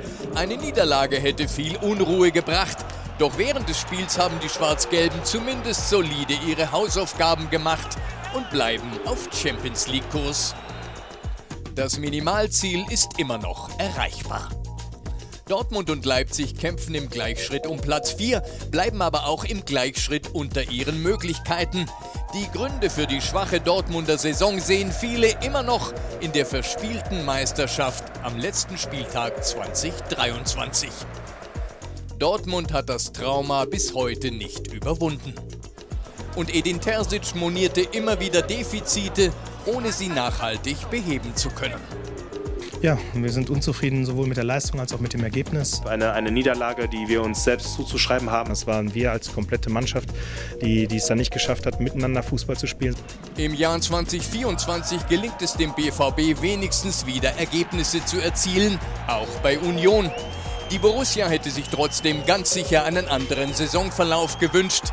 Denn Bayern München patzt und nicht Dortmund nutzt die Chance, sondern andere. Wir fragen daher, Warum ist der BVB in dieser Saison kein Spitzenteam, Herr Kehl? Und bitten dich, Sebastian, direkt um Antwort. Ja, weil wir unsere Leistung einfach konsequent über diese ganze Saison hinweg nicht auf dem Niveau gebracht haben, ähm, dass wir Spieler hatten, die eine ganze Zeit lang außer Form waren, unterschiedlichste Themen. Im Sommer auch wieder einen kleinen Umbruch. Also ich glaube, die Saison hat einige Geschichten geschrieben und ähm, wir müssen trotzdem zum heutigen Zeitpunkt auch akzeptieren, dass wir in dieser Saison nicht, äh, nicht ähm, die Qualität auf den Platz gebracht haben, ähm, nicht die Leistungen abgerufen haben äh, und deswegen auch im Moment zumindest äh, mit, als Spitzenteam in der Bundesliga um die deutsche Meisterschaft ähm, entsprechend dann auch keine Rolle spielen. Nicht die Leistung abgerufen heißt, dass die Leistung mit diesem Kader abrufbar wäre. Wir haben Edin Terzic äh, gehört, die Analysen sind da, man erkennt auch die Fehler. Warum ist es so schwer, diese zu beheben? Na, weil das ein Prozess ist. Ähm, ich meine, wir haben gerade im Ausschnitt auch noch gesehen, wir hatten letztes Jahr dieses, diese verpasste Meisterschaft am letzten Spieltag. Ähm, die hat schon ein bisschen reingehauen, die hat ein paar Wochen gekostet, um, um das auch zu verarbeiten. Das war dann trotzdem keine Ausrede mehr, die haben wir auch nicht gelten lassen. Wir haben trotzdem mit Jude Bellingham so den wichtigsten Spieler wieder verloren, erneut äh, den wichtigsten Spieler, wenn man mal die Jahre zuvor nimmt mit, mit Haaland und mit Sancho. Also dann auch wieder auf dieser Position in Adalas und ähm, haben uns dann wieder neu aufstellen müssen, haben äh, mit Felix Metscher, mit, äh, mit Sabitzer versucht, auch dieses Mittelfeld zu kompensieren. Äh, Felix war monatelang auch raus, ähm, haben einfach Zeit gebraucht, um auch diesen Prozess wieder voranbringen zu wollen und ähm, haben dann ähm, aber auch nicht die Form gehabt in, in, in vielen Spielen ähm, und äh, das äh, hat unterschiedliche Gründe. Ähm, an denen arbeiten wir. Da haben wir auch versucht, im Winter auch Einfluss zu nehmen, weil wir die Dinge dann auch konsequent analysiert haben, auch sehr kritisch miteinander umgehen. Es gibt bei Borussia Dortmund keinen, der die Situation im Moment schönredet, obwohl man schon, finde ich, auch eine Balance finden muss. Ich finde, wir haben keine solide Rückserie bis dato gespielt, sondern wir sind die drittbeste Rückrundenmannschaft. Wir haben gestern auch in Union Berlin gewonnen, auch wenn es nicht so einfach war. Ähm, aber wir haben äh, wenig Gegentore kassiert in diesem Kalenderjahr, nämlich in der Anzahl nur fünf. Also es gibt schon Entwicklungen, die ähm, wir natürlich positiv begleiten und trotzdem muss ich sagen, sind wir aktuell mit den Leistungen und der Tabellensituation nicht zufrieden. Wie analysierst du als einer, der äh, Dortmund seit über 20 Jahren begleitet, Jörg, die Gründe für die aktuelle Situation? Äh, Sebastian hat es ganz gut beschrieben. Zwar Rückrunden Dritter, aber trotzdem ist das Gefühl ein schlechteres. Warum ist das so? Ja, ich höre immer, der Kader sei schlecht zusammengestellt und da muss ich schon ein bisschen schmunzeln, weil ich finde, der Kader ist richtig gut und wenn man mal sieht, ist nur in An- und Abführung Jude Bellingham weggegangen. Das ist natürlich eine absolute Vollrakete, aber sonst sind das die Jungs, die letztes Jahr fast deutscher Meister geworden sind. Und da muss man schon mal, ich glaube, tiefgründiger gucken, woran das liegt. Was ich so vermisse, ist diese Dortmund-DNA. Also ich sehe die Spiele und früher war das oft ein Spektakel und wenn man verloren hat, ist man auch mal wenigen Faden untergegangen. Aber jetzt ist das irgendwie so ein, ich möchte nicht sagen ein Einheitsbrei, aber es ist ähm, so ein Dahintergeplätscher und ich sehe kein richtiges System. Und ähm, da muss ich natürlich auch äh, Trainer Edin Terzic mit ins Boot nehmen und sagen, vielleicht kann man aus der Truppe doch mehr holen. Heiko, als Trainer, als äh, Dortmunder Spieler, der da die Champions League gewonnen hat, erfolgreiche Zeiten äh, miterlebt hat, die DNA von Dortmund kennt, dieses echte Liebe, das ist der Slogan. Was läuft in äh, deinen Augen nicht so, wie es laufen sollte? Also erstmal äh, glaube ich, dass Edin Terzic äh, einen guten Job macht und alles immer richtig anspricht, äh, aber trotzdem wird es nicht umgesetzt. Ich habe ein paar Spiele dieses Jahr auch beobachten äh, können, aber es fehlt so die absolute Überzeugung. Ähnlich wie letzte Saison auch, also diese, dieser Wurm steckt da drin. Ich war bei den Heimspielen letzte Saison gegen Bremen, wo du in der 89. Minute äh, 2-0 führst und das Spiel noch komplett aus der Hand gibst, 3-2 verlierst und in Stuttgart, äh, wo du 60 Minuten 2-0 führst und dann noch äh, unentschieden spielst. Dieses Jahr ist es ein Tick besser, aber so die absolute Überzeugung fehlt mir. Gegen Gladbach liegst du nach 20 Minuten 2-0 hinten, gewinnst es zwar noch, aber du bist weit davon entfernt, wirklich eine absolute Spitzenmannschaft zu sein. Und die Spieler sind da letztendlich auch gefordert, wenn so Situationen sind, äh, dass Spieler am Kippen sind, dass man äh, ja, sich da anfeuert, anschreit, miteinander versucht, das Spiel für sich noch zu entscheiden. Das fehlt mir da ein Stück weit. Ich habe auch das Spiel in Leverkusen gesehen, wo er glücklich äh, einen Punkt mitgenommen hat. Aber äh, eigentlich hast du da äh, wahnsinnig viel Glück gehabt, äh, dass du nicht äh, hoch verloren hast. Ja, Heiko, wo du es gerade ansprichst, das sind zwei Spiele gewesen, die der Dortmunder DNA überhaupt nicht entsprochen haben. Also in Leverkusen hast du komplett gemauert und in Stuttgart dann eben auch. Und da finde ich, dass man so ein bisschen vom Weg, natürlich kann man jetzt sagen, es aber ergebnisorientiert und die Ergebnisse haben auch gestimmt, aber das ist eben nicht diese DNA, die ich aus, von Borussia Dortmund immer kenne. Viel Glück dabei gewesen, wahrscheinlich hier und da bei dem einen oder anderen Punktgewinn bin ich dabei. Aber ich glaube, was euch manchmal noch mehr nervt, so auch in der Bewertung, ist, dass es dann Spiele gibt, wo richtig Druck, Druck drauf ist. Und dann fährst du in den St. James's Park zu Newcastle United, einer Mannschaft, die in England äh, letzte Saison unter Eddie Howe top war, nach ewigen Zeit mal wieder in die Champions League gekommen ist, davor PSG zu Hause 3-4-0 geschlagen hat und alle denken, okay, Dortmund, wie soll das gehen? Und spielt ihr 90 Minuten Fußball mit allem, was dazugehört. Mit Geschlossenheit, mit tollen Einzelleistungen, mit einem herausragenden Tor von Felix Metscher, mit einer zweiten Hälfte, wo du einen 1-0 Vorsprung verteidigst, mit allem, was du hast, mit ein bisschen Glück, mit einem herausragenden Keeper. Also die ganze Konstellation, die irgendwie so eine Gemeinschaft eines Fußballclubs und einer Mannschaft ausmacht, bringt ihr auf den Platz. Und ähnliches im San Siro, fünfter Spieltag in der Champions League. Es gibt ja so Spiele, wo man dann denkt, okay, aber die können es doch. Und ich glaube, das ist das, was dann noch mehr nervt, so in der Betrachtung, wenn man denkt, aber warum sind wir so wankelmütig?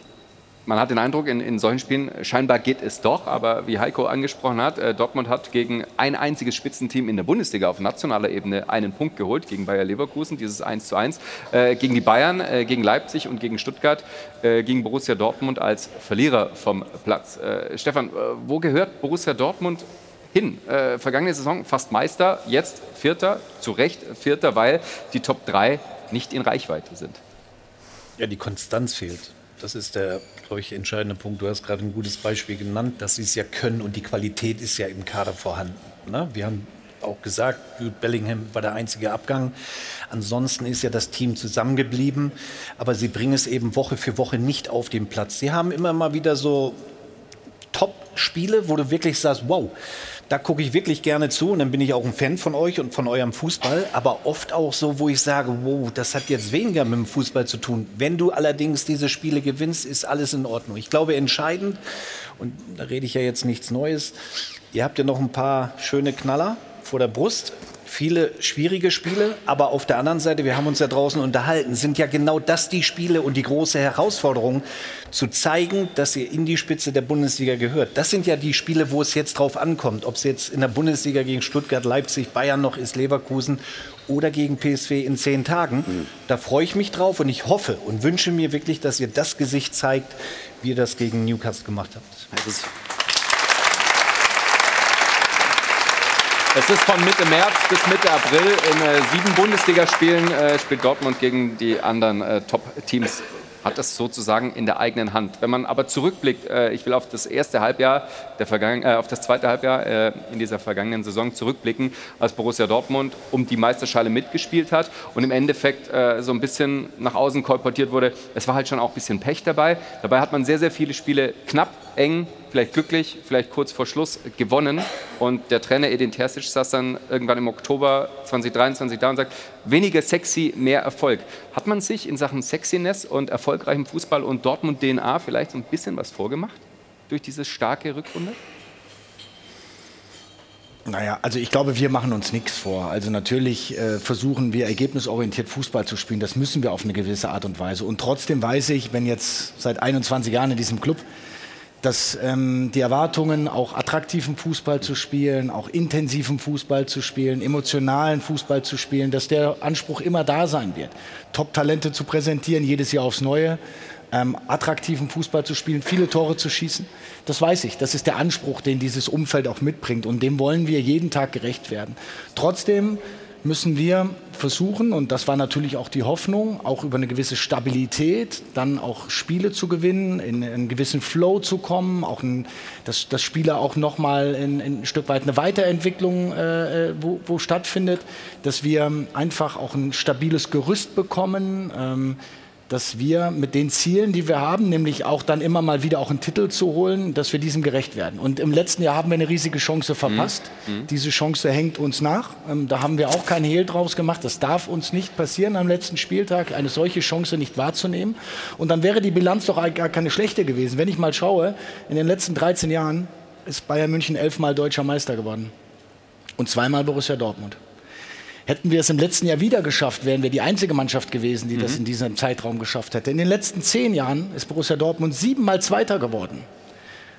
Also ich will einfach nur sagen, wir reden über Konstanz unterhalb einer Saison. Aber was die Konstanz über, über einen so langen Zeitraum betrifft, ist Borussia Dortmund immer noch die zweitbeste Mannschaft über einen langen Zeitraum gewesen. Immer wieder in der Lage gewesen, Bayern München zu attackieren.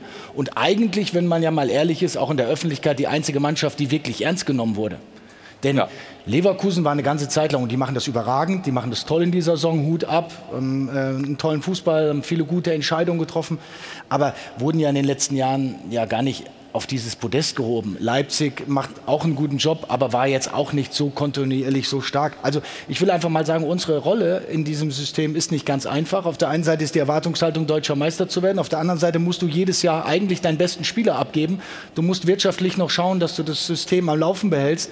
Und, ähm, und diesen Spagat zu finden, ähm, der ist wirklich nicht ganz einfach, aber dem stellen wir uns nochmal. Ich nehme hier kein Blatt vor den Mund. Wir sind mit der Entwicklung in diesem Jahr nicht zufrieden. Wir können uns fußballerisch steigern. Ähm, wir müssen aber auch, und da bin ich ganz äh, bei den äh, beteiligten Personen, wir müssen auch die Spieler in die Pflicht nehmen. Denn jeder einzelne Spieler kann besser Fußball spielen. Wenn ich die Form eines einzelnen Spielers im Moment selektiv betrachte, dann ist es auch eine Eigenverantwortung der Spieler und nicht nur eines einzelnen Trainers zu sagen, tue ich alles, bin ich bereit, bin ich auch in den guten Spielen da. Denn es ist ja schon komisch, wenn ich in der Champions League irgendwie gefühlt Lust habe und dann dort auch in einer Hammergruppe weiterkomme. Das hätte uns keiner zugetraut. Und dann in der Bundesliga das eine oder andere Mal solche Schwankungen erlebe. Auch Schwankungen innerhalb eines Spiels. Wir spielen eine Halbzeit gegen Hoffenheim überragend. Naja, sagen wir mal sehr, sehr gut, so würde ich es formulieren. Und in der zweiten Halbzeit wird auf einmal der Stecker gezogen. Das sind schon Dinge, da müssen wir natürlich auch in die Köpfe der Jungs, wir müssen an die Jungs dann auch appellieren. Und der Anspruch eines jeden muss auch sein, solche Spiele nicht einfach herzuschenken. Und das haben wir leider zu häufig in dieser Saison getan. Die Köpfe der Jungs.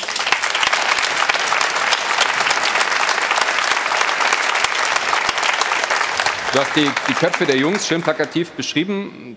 Dass man da rein muss. Da hast du das Trauma bezeichnet nach dem Mainz-Spiel am 34. Spieltag, dass euch das ein paar Wochen begleitet hat. Ihr seid wieder aufgestanden, habt äh, den Plan geschmiedet, in dieser Saison wieder anzugreifen, oben mitzuspielen. Ähm, mit dem Wissen jetzt, dass ihr äh, die Top 6 jetzt vor der Brust habt, die anderen Mannschaften, und Leipzig sie schon hinter sich hat und euch im Nacken sitzt, wie zufrieden bist du dann mit Platz 4 nach 24 Spielen? Ich bin mit der Tabellensituation nicht zufrieden. Wir könnten besser dastehen. Vor allem, wenn man natürlich sieht, dass wir die Bayern eigentlich letztes Jahr schon ein bisschen in Straucheln gebracht haben. Jetzt scheint es so, dass Leverkusen womöglich die Ernte daraus zieht. Aber ähm, wir, müssen auf uns gucken. Und ich glaube, dass wir in dieser Saison einige Punkte haben liegen lassen in Spielen, die es unnötig waren, dass wir vor allem jetzt aber die Chance haben. Und deswegen gucke ich auch positiv nach vorne.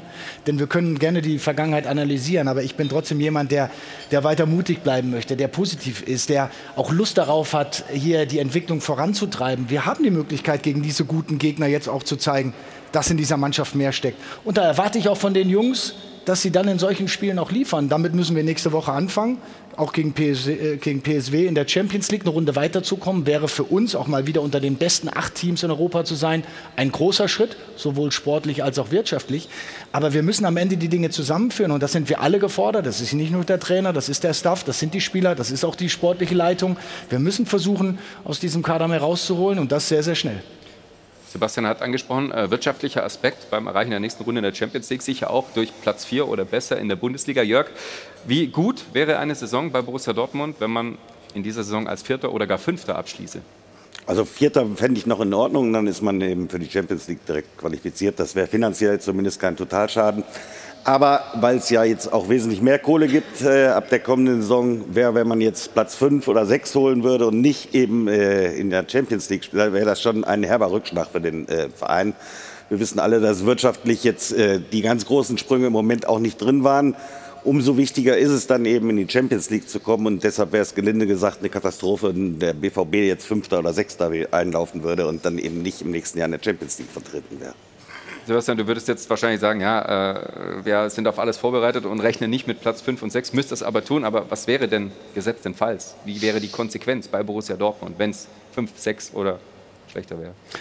Naja, in der Verantwortung ist man natürlich gefordert, verschiedene Szenarien auch zu durchdenken. Und natürlich spielen wir die Dinge durch. Wir wollen uns damit nicht beschäftigen, weil unser Anspruch auch weiterhin äh, der ist, in der Champions League dabei zu sein. Ich habe auch große Hoffnung, denn ich vertraue auch dieser Mannschaft. Ich glaube, dass jetzt, auch wenn Felix Metscher wieder zurückkommt, der ist jetzt wieder im Training, mit Duranville jemand dazu bekommen. Ähm, Haller wird hoffentlich jetzt wieder zurückkommen. Ich glaube schon, Gregor Kobel war jetzt äh, nicht dabei, wobei Alex Meyer es äh, überragend gut gemacht hat, auch gestern beim Spiel. Ähm, ich finde, wir, wir, wir, wir werden noch mal an PS dazu bekommen. Äh, die müssen wir ähm, dann auch zeigen, aber ich ich glaube daran, dass diese Mannschaft unter die ersten vier kommt. Das, so ist diese Mannschaft auch zusammengestellt. So wird sie am Ende auch finanziert. Brauchen wir nicht drum herum reden. Und äh, das ist das absolute Ziel, das wir erreichen müssen. Wir haben jetzt über äh, viele finanzielle Aspekte, Kaderaspekte, Transferaspekte gesprochen, vertiefen das auch gleich, sprechen mit dir über äh, Mats Hummels und Marco Reus, wie deren Zukunft möglicherweise aussieht. Wir sprechen darüber, dass Emre Can zum Kapitän ernannt wurde von Trainer Edin Terzic und beäugen auch kritisch die Rolle des Trainers in Dortmund. Nach einer kurzen Unterbrechung hier im Stahlwerk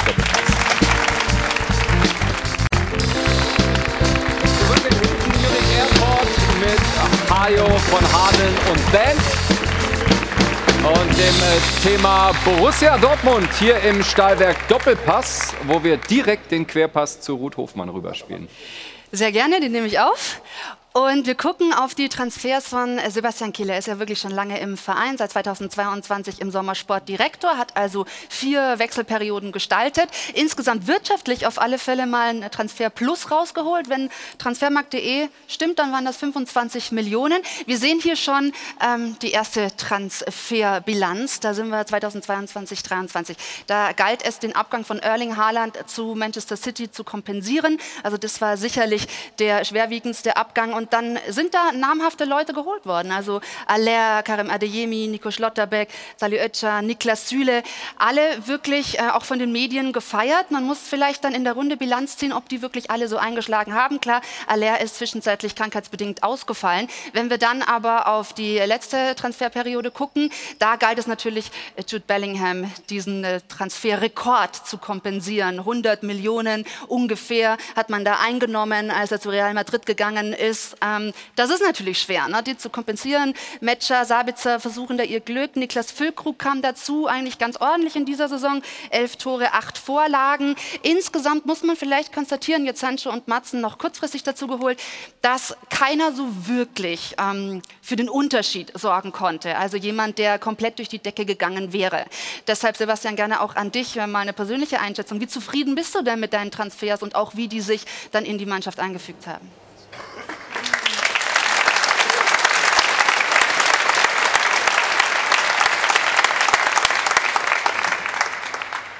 Also ich würde gerne äh, natürlich ähm, darauf eingehen und, und jeder Spieler hat trotzdem seine eigene Geschichte geschrieben. Sebastian Haller hast du gerade angesprochen, ähm, nach der Krebserkrankung sicherlich eine schwierige Zeit gehabt. Wir mussten dann nochmal reagieren, dann war ein relativ später Wechsel mit Niklas Füllkrug, der finde ich sehr, sehr gut funktioniert hat, äh, mit, mit 19 Scorerpunkten in dieser Saison. Ähm, schon auf einem richtig guten Weg ist. Und ähm, ja, ich habe es vorhin auch angesprochen, Felix Metscher zum Beispiel, in dem ich riesiges Potenzial sehe. Ähm, ist jetzt knapp vier Monate raus wegen dauerhaften Hüftproblemen. Ich glaube, von diesem Spieler werden wir uns noch eine Menge erwarten. Julien Duranville, äh, der jetzt auch nicht aufgelistet wurde, der ist ein ähm, sehr, sehr junger Spieler, in dem wir auch eine Menge Potenzial, Talent sehen. Und natürlich erhoffen wir uns auch eine Weiterentwicklung bei Karim Adeyemi, auch bei, bei äh, Schlotterbeck noch. Also auch das sind äh, Potenziale, finde ich, die unser Kader im Moment noch nicht komplett ähm, abruft. Ähm, und äh, in der Entwicklung müssen wir auch weiter arbeiten. Wir sind nicht in der Lage, fertige Spieler bei Borussia Dortmund zu holen. Wir sind auch nicht in der Lage, einen Jude Bellingham eins zu eins zu ersetzen, sondern im Grunde genommen müssen wir dann immer wieder einen kleinen Schritt nach hinten gehen, um dann uns auch wieder ein bisschen Anlauf zu ermöglichen, Spieler weiter zu entwickeln. Und das wird die Aufgabe sein, die für uns alle jedes Jahr eine neue Herausforderung darstellt. Aber ähm, nochmal, ich glaube an diese Mannschaft. Ich habe Vertrauen auch in die Spieler, die wir geholt haben, auch mit den wirtschaftlichen Rahmenbedingungen, in denen wir uns bewegen. Und es war ja auch nicht möglich, das ganze Geld von Jude Bellingham im letzten Sommer zu, zu investieren, sondern wir durften wir konnten nur ca. 65 Prozent investieren. Wir hatten davor eine wirklich schwierige Corona-Zeit. Wir hatten 151 Millionen verloren.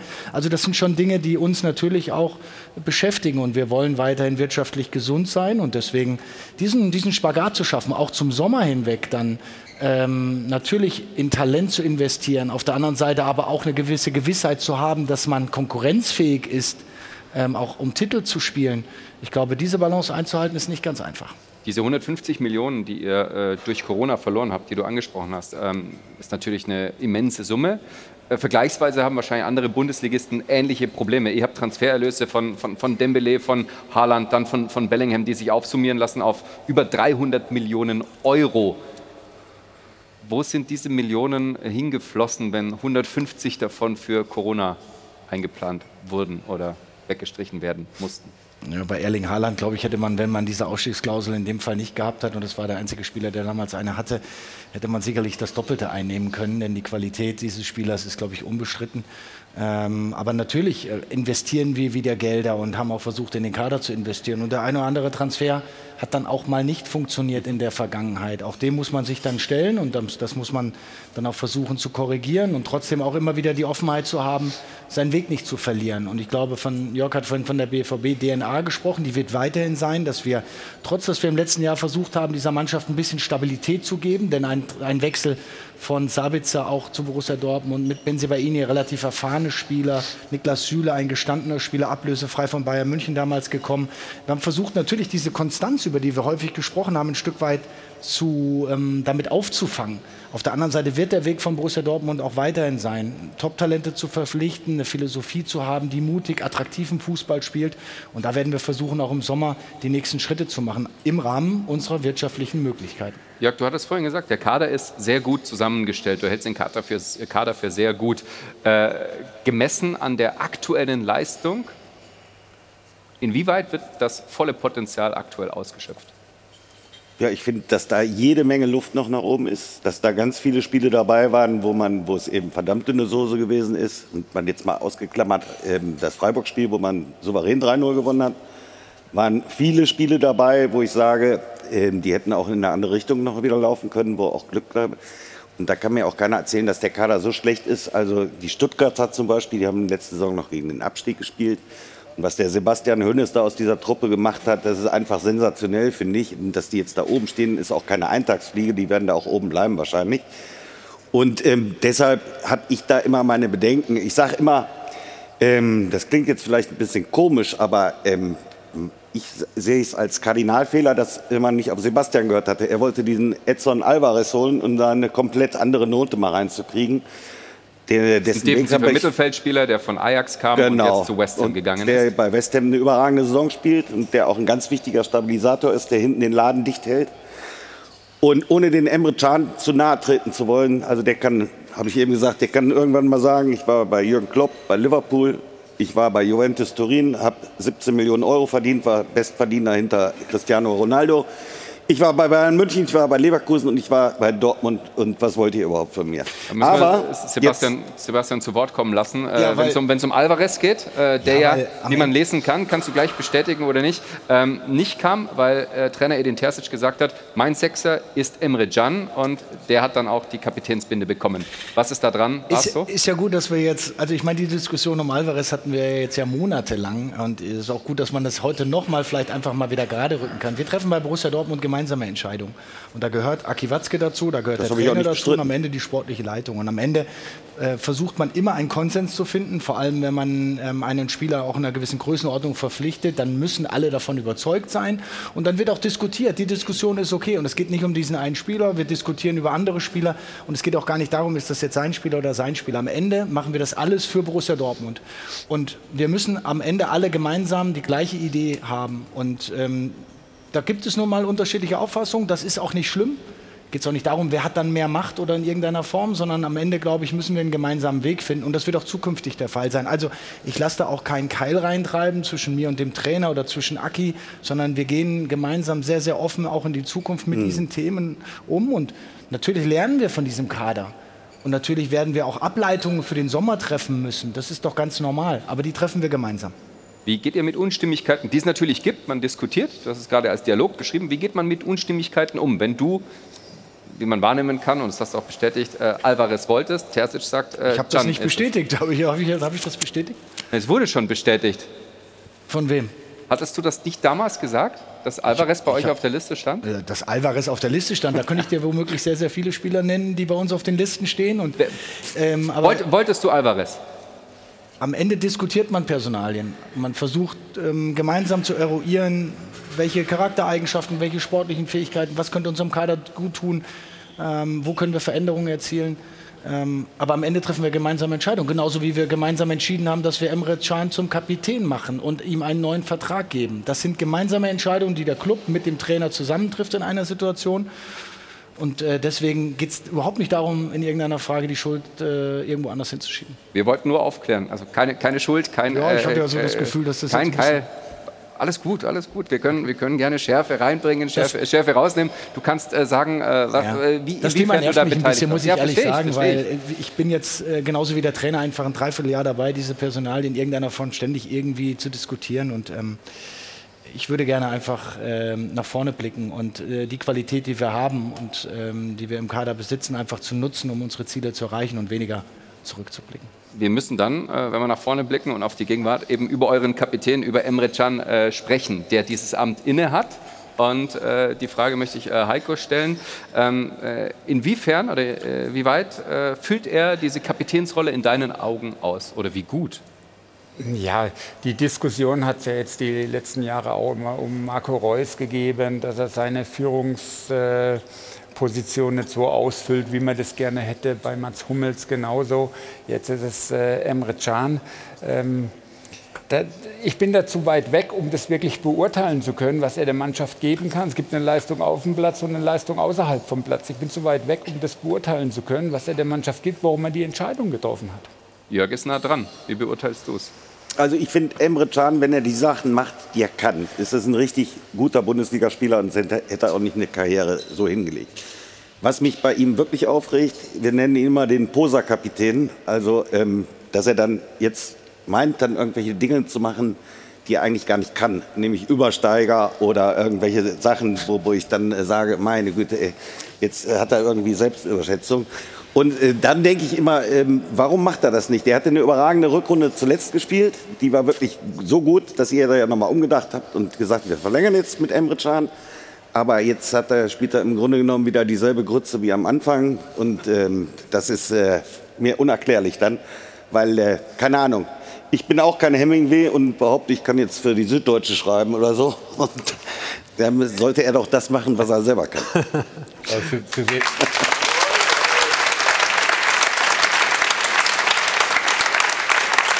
Für eine Frage. Für wen schreibst du? Für die Bildzeitung. Stefan, weiter, weiter. Ja, Stefan äh, Emre Can wurde äh, aufgrund auch der starken Rückrunde, die Jörg angesprochen hat, äh, und vielleicht auch äh, früher schon, 2020 gibt es ein Zitat, äh, wurde Emre Can darauf angesprochen, äh, auf Parallelen zu einem Marc van Bommel und Stefan Effenberg. Seine Antwort damals war 2020. Ich kann mich nicht erinnern, waren die fußballerisch so gut, auch beidfüßig wie ich und so schnell? Die Antwort gibt es gleich bei uns. Vorher gibt es Informationen von unserem Sportwettpartner. Nach kurzer Pause zurück beim Stahlwerk Doppelpass. Äh, Nochmal äh, mit dem Zitat von Emre Can aus dem Jahr 2020 angesprochen auf Marc van Bommel und Stefan Effenberg. Ich glaube, da stellt keiner in Frage, dass die beiden Führungsspieler waren. Ich kann mich nicht erinnern, waren die fußballerisch so gut und auch beidfüßig wie ich und so schnell? Stefan. Ich habe äh, neulich lange mit Marc gesprochen. Wir haben telefoniert über die Aussage von Imre. er hat recht. er ist absolute Weltklasse über Jahre hinweg. Deswegen ist er Kapitän, zentrale Figur. Ähm, mehr gibt es da nicht zu sagen. Vielleicht von dir. Also ehrlich gesagt habe ich dieses Zitat noch nie gehört von Emre. Ähm, ich weiß nicht, in welchem Zusammenhang es äh, gefallen ist. Ähm, ich glaube, dass die Spieler untereinander nicht vergleichbar sind. Stefan ist ein anderer Typ gewesen wie Emre und Marc von Bäumer auch. Ich glaube, ähm, Spieler miteinander zu vergleichen ist sowieso ein bisschen schwierig. Und ich würde wohl möglich sagen, Emre war schneller als du, Stefan. Das, damit würde er wohl möglich noch recht haben. Aber ansonsten hast du auch ganz gut Fußball gespielt und warst äh, schon auch jemand, den man gebrauchen konnte. Aber vielleicht genau dieses, dieser, dieser Blick von Stefan Effenberg, wo man selber so ganz kurz zuckt und überlegt, was, was, was sage ich jetzt? Ist es das, was Emre Can auf dem Platz für dich ausstrahlt und dass er diese Kapitänsfunktion, die du selber als BVB-Kapitän gelebt hast, ob er die so ausfüllt, wie er sich das vorstellt und wie ihr euch das vorstellt?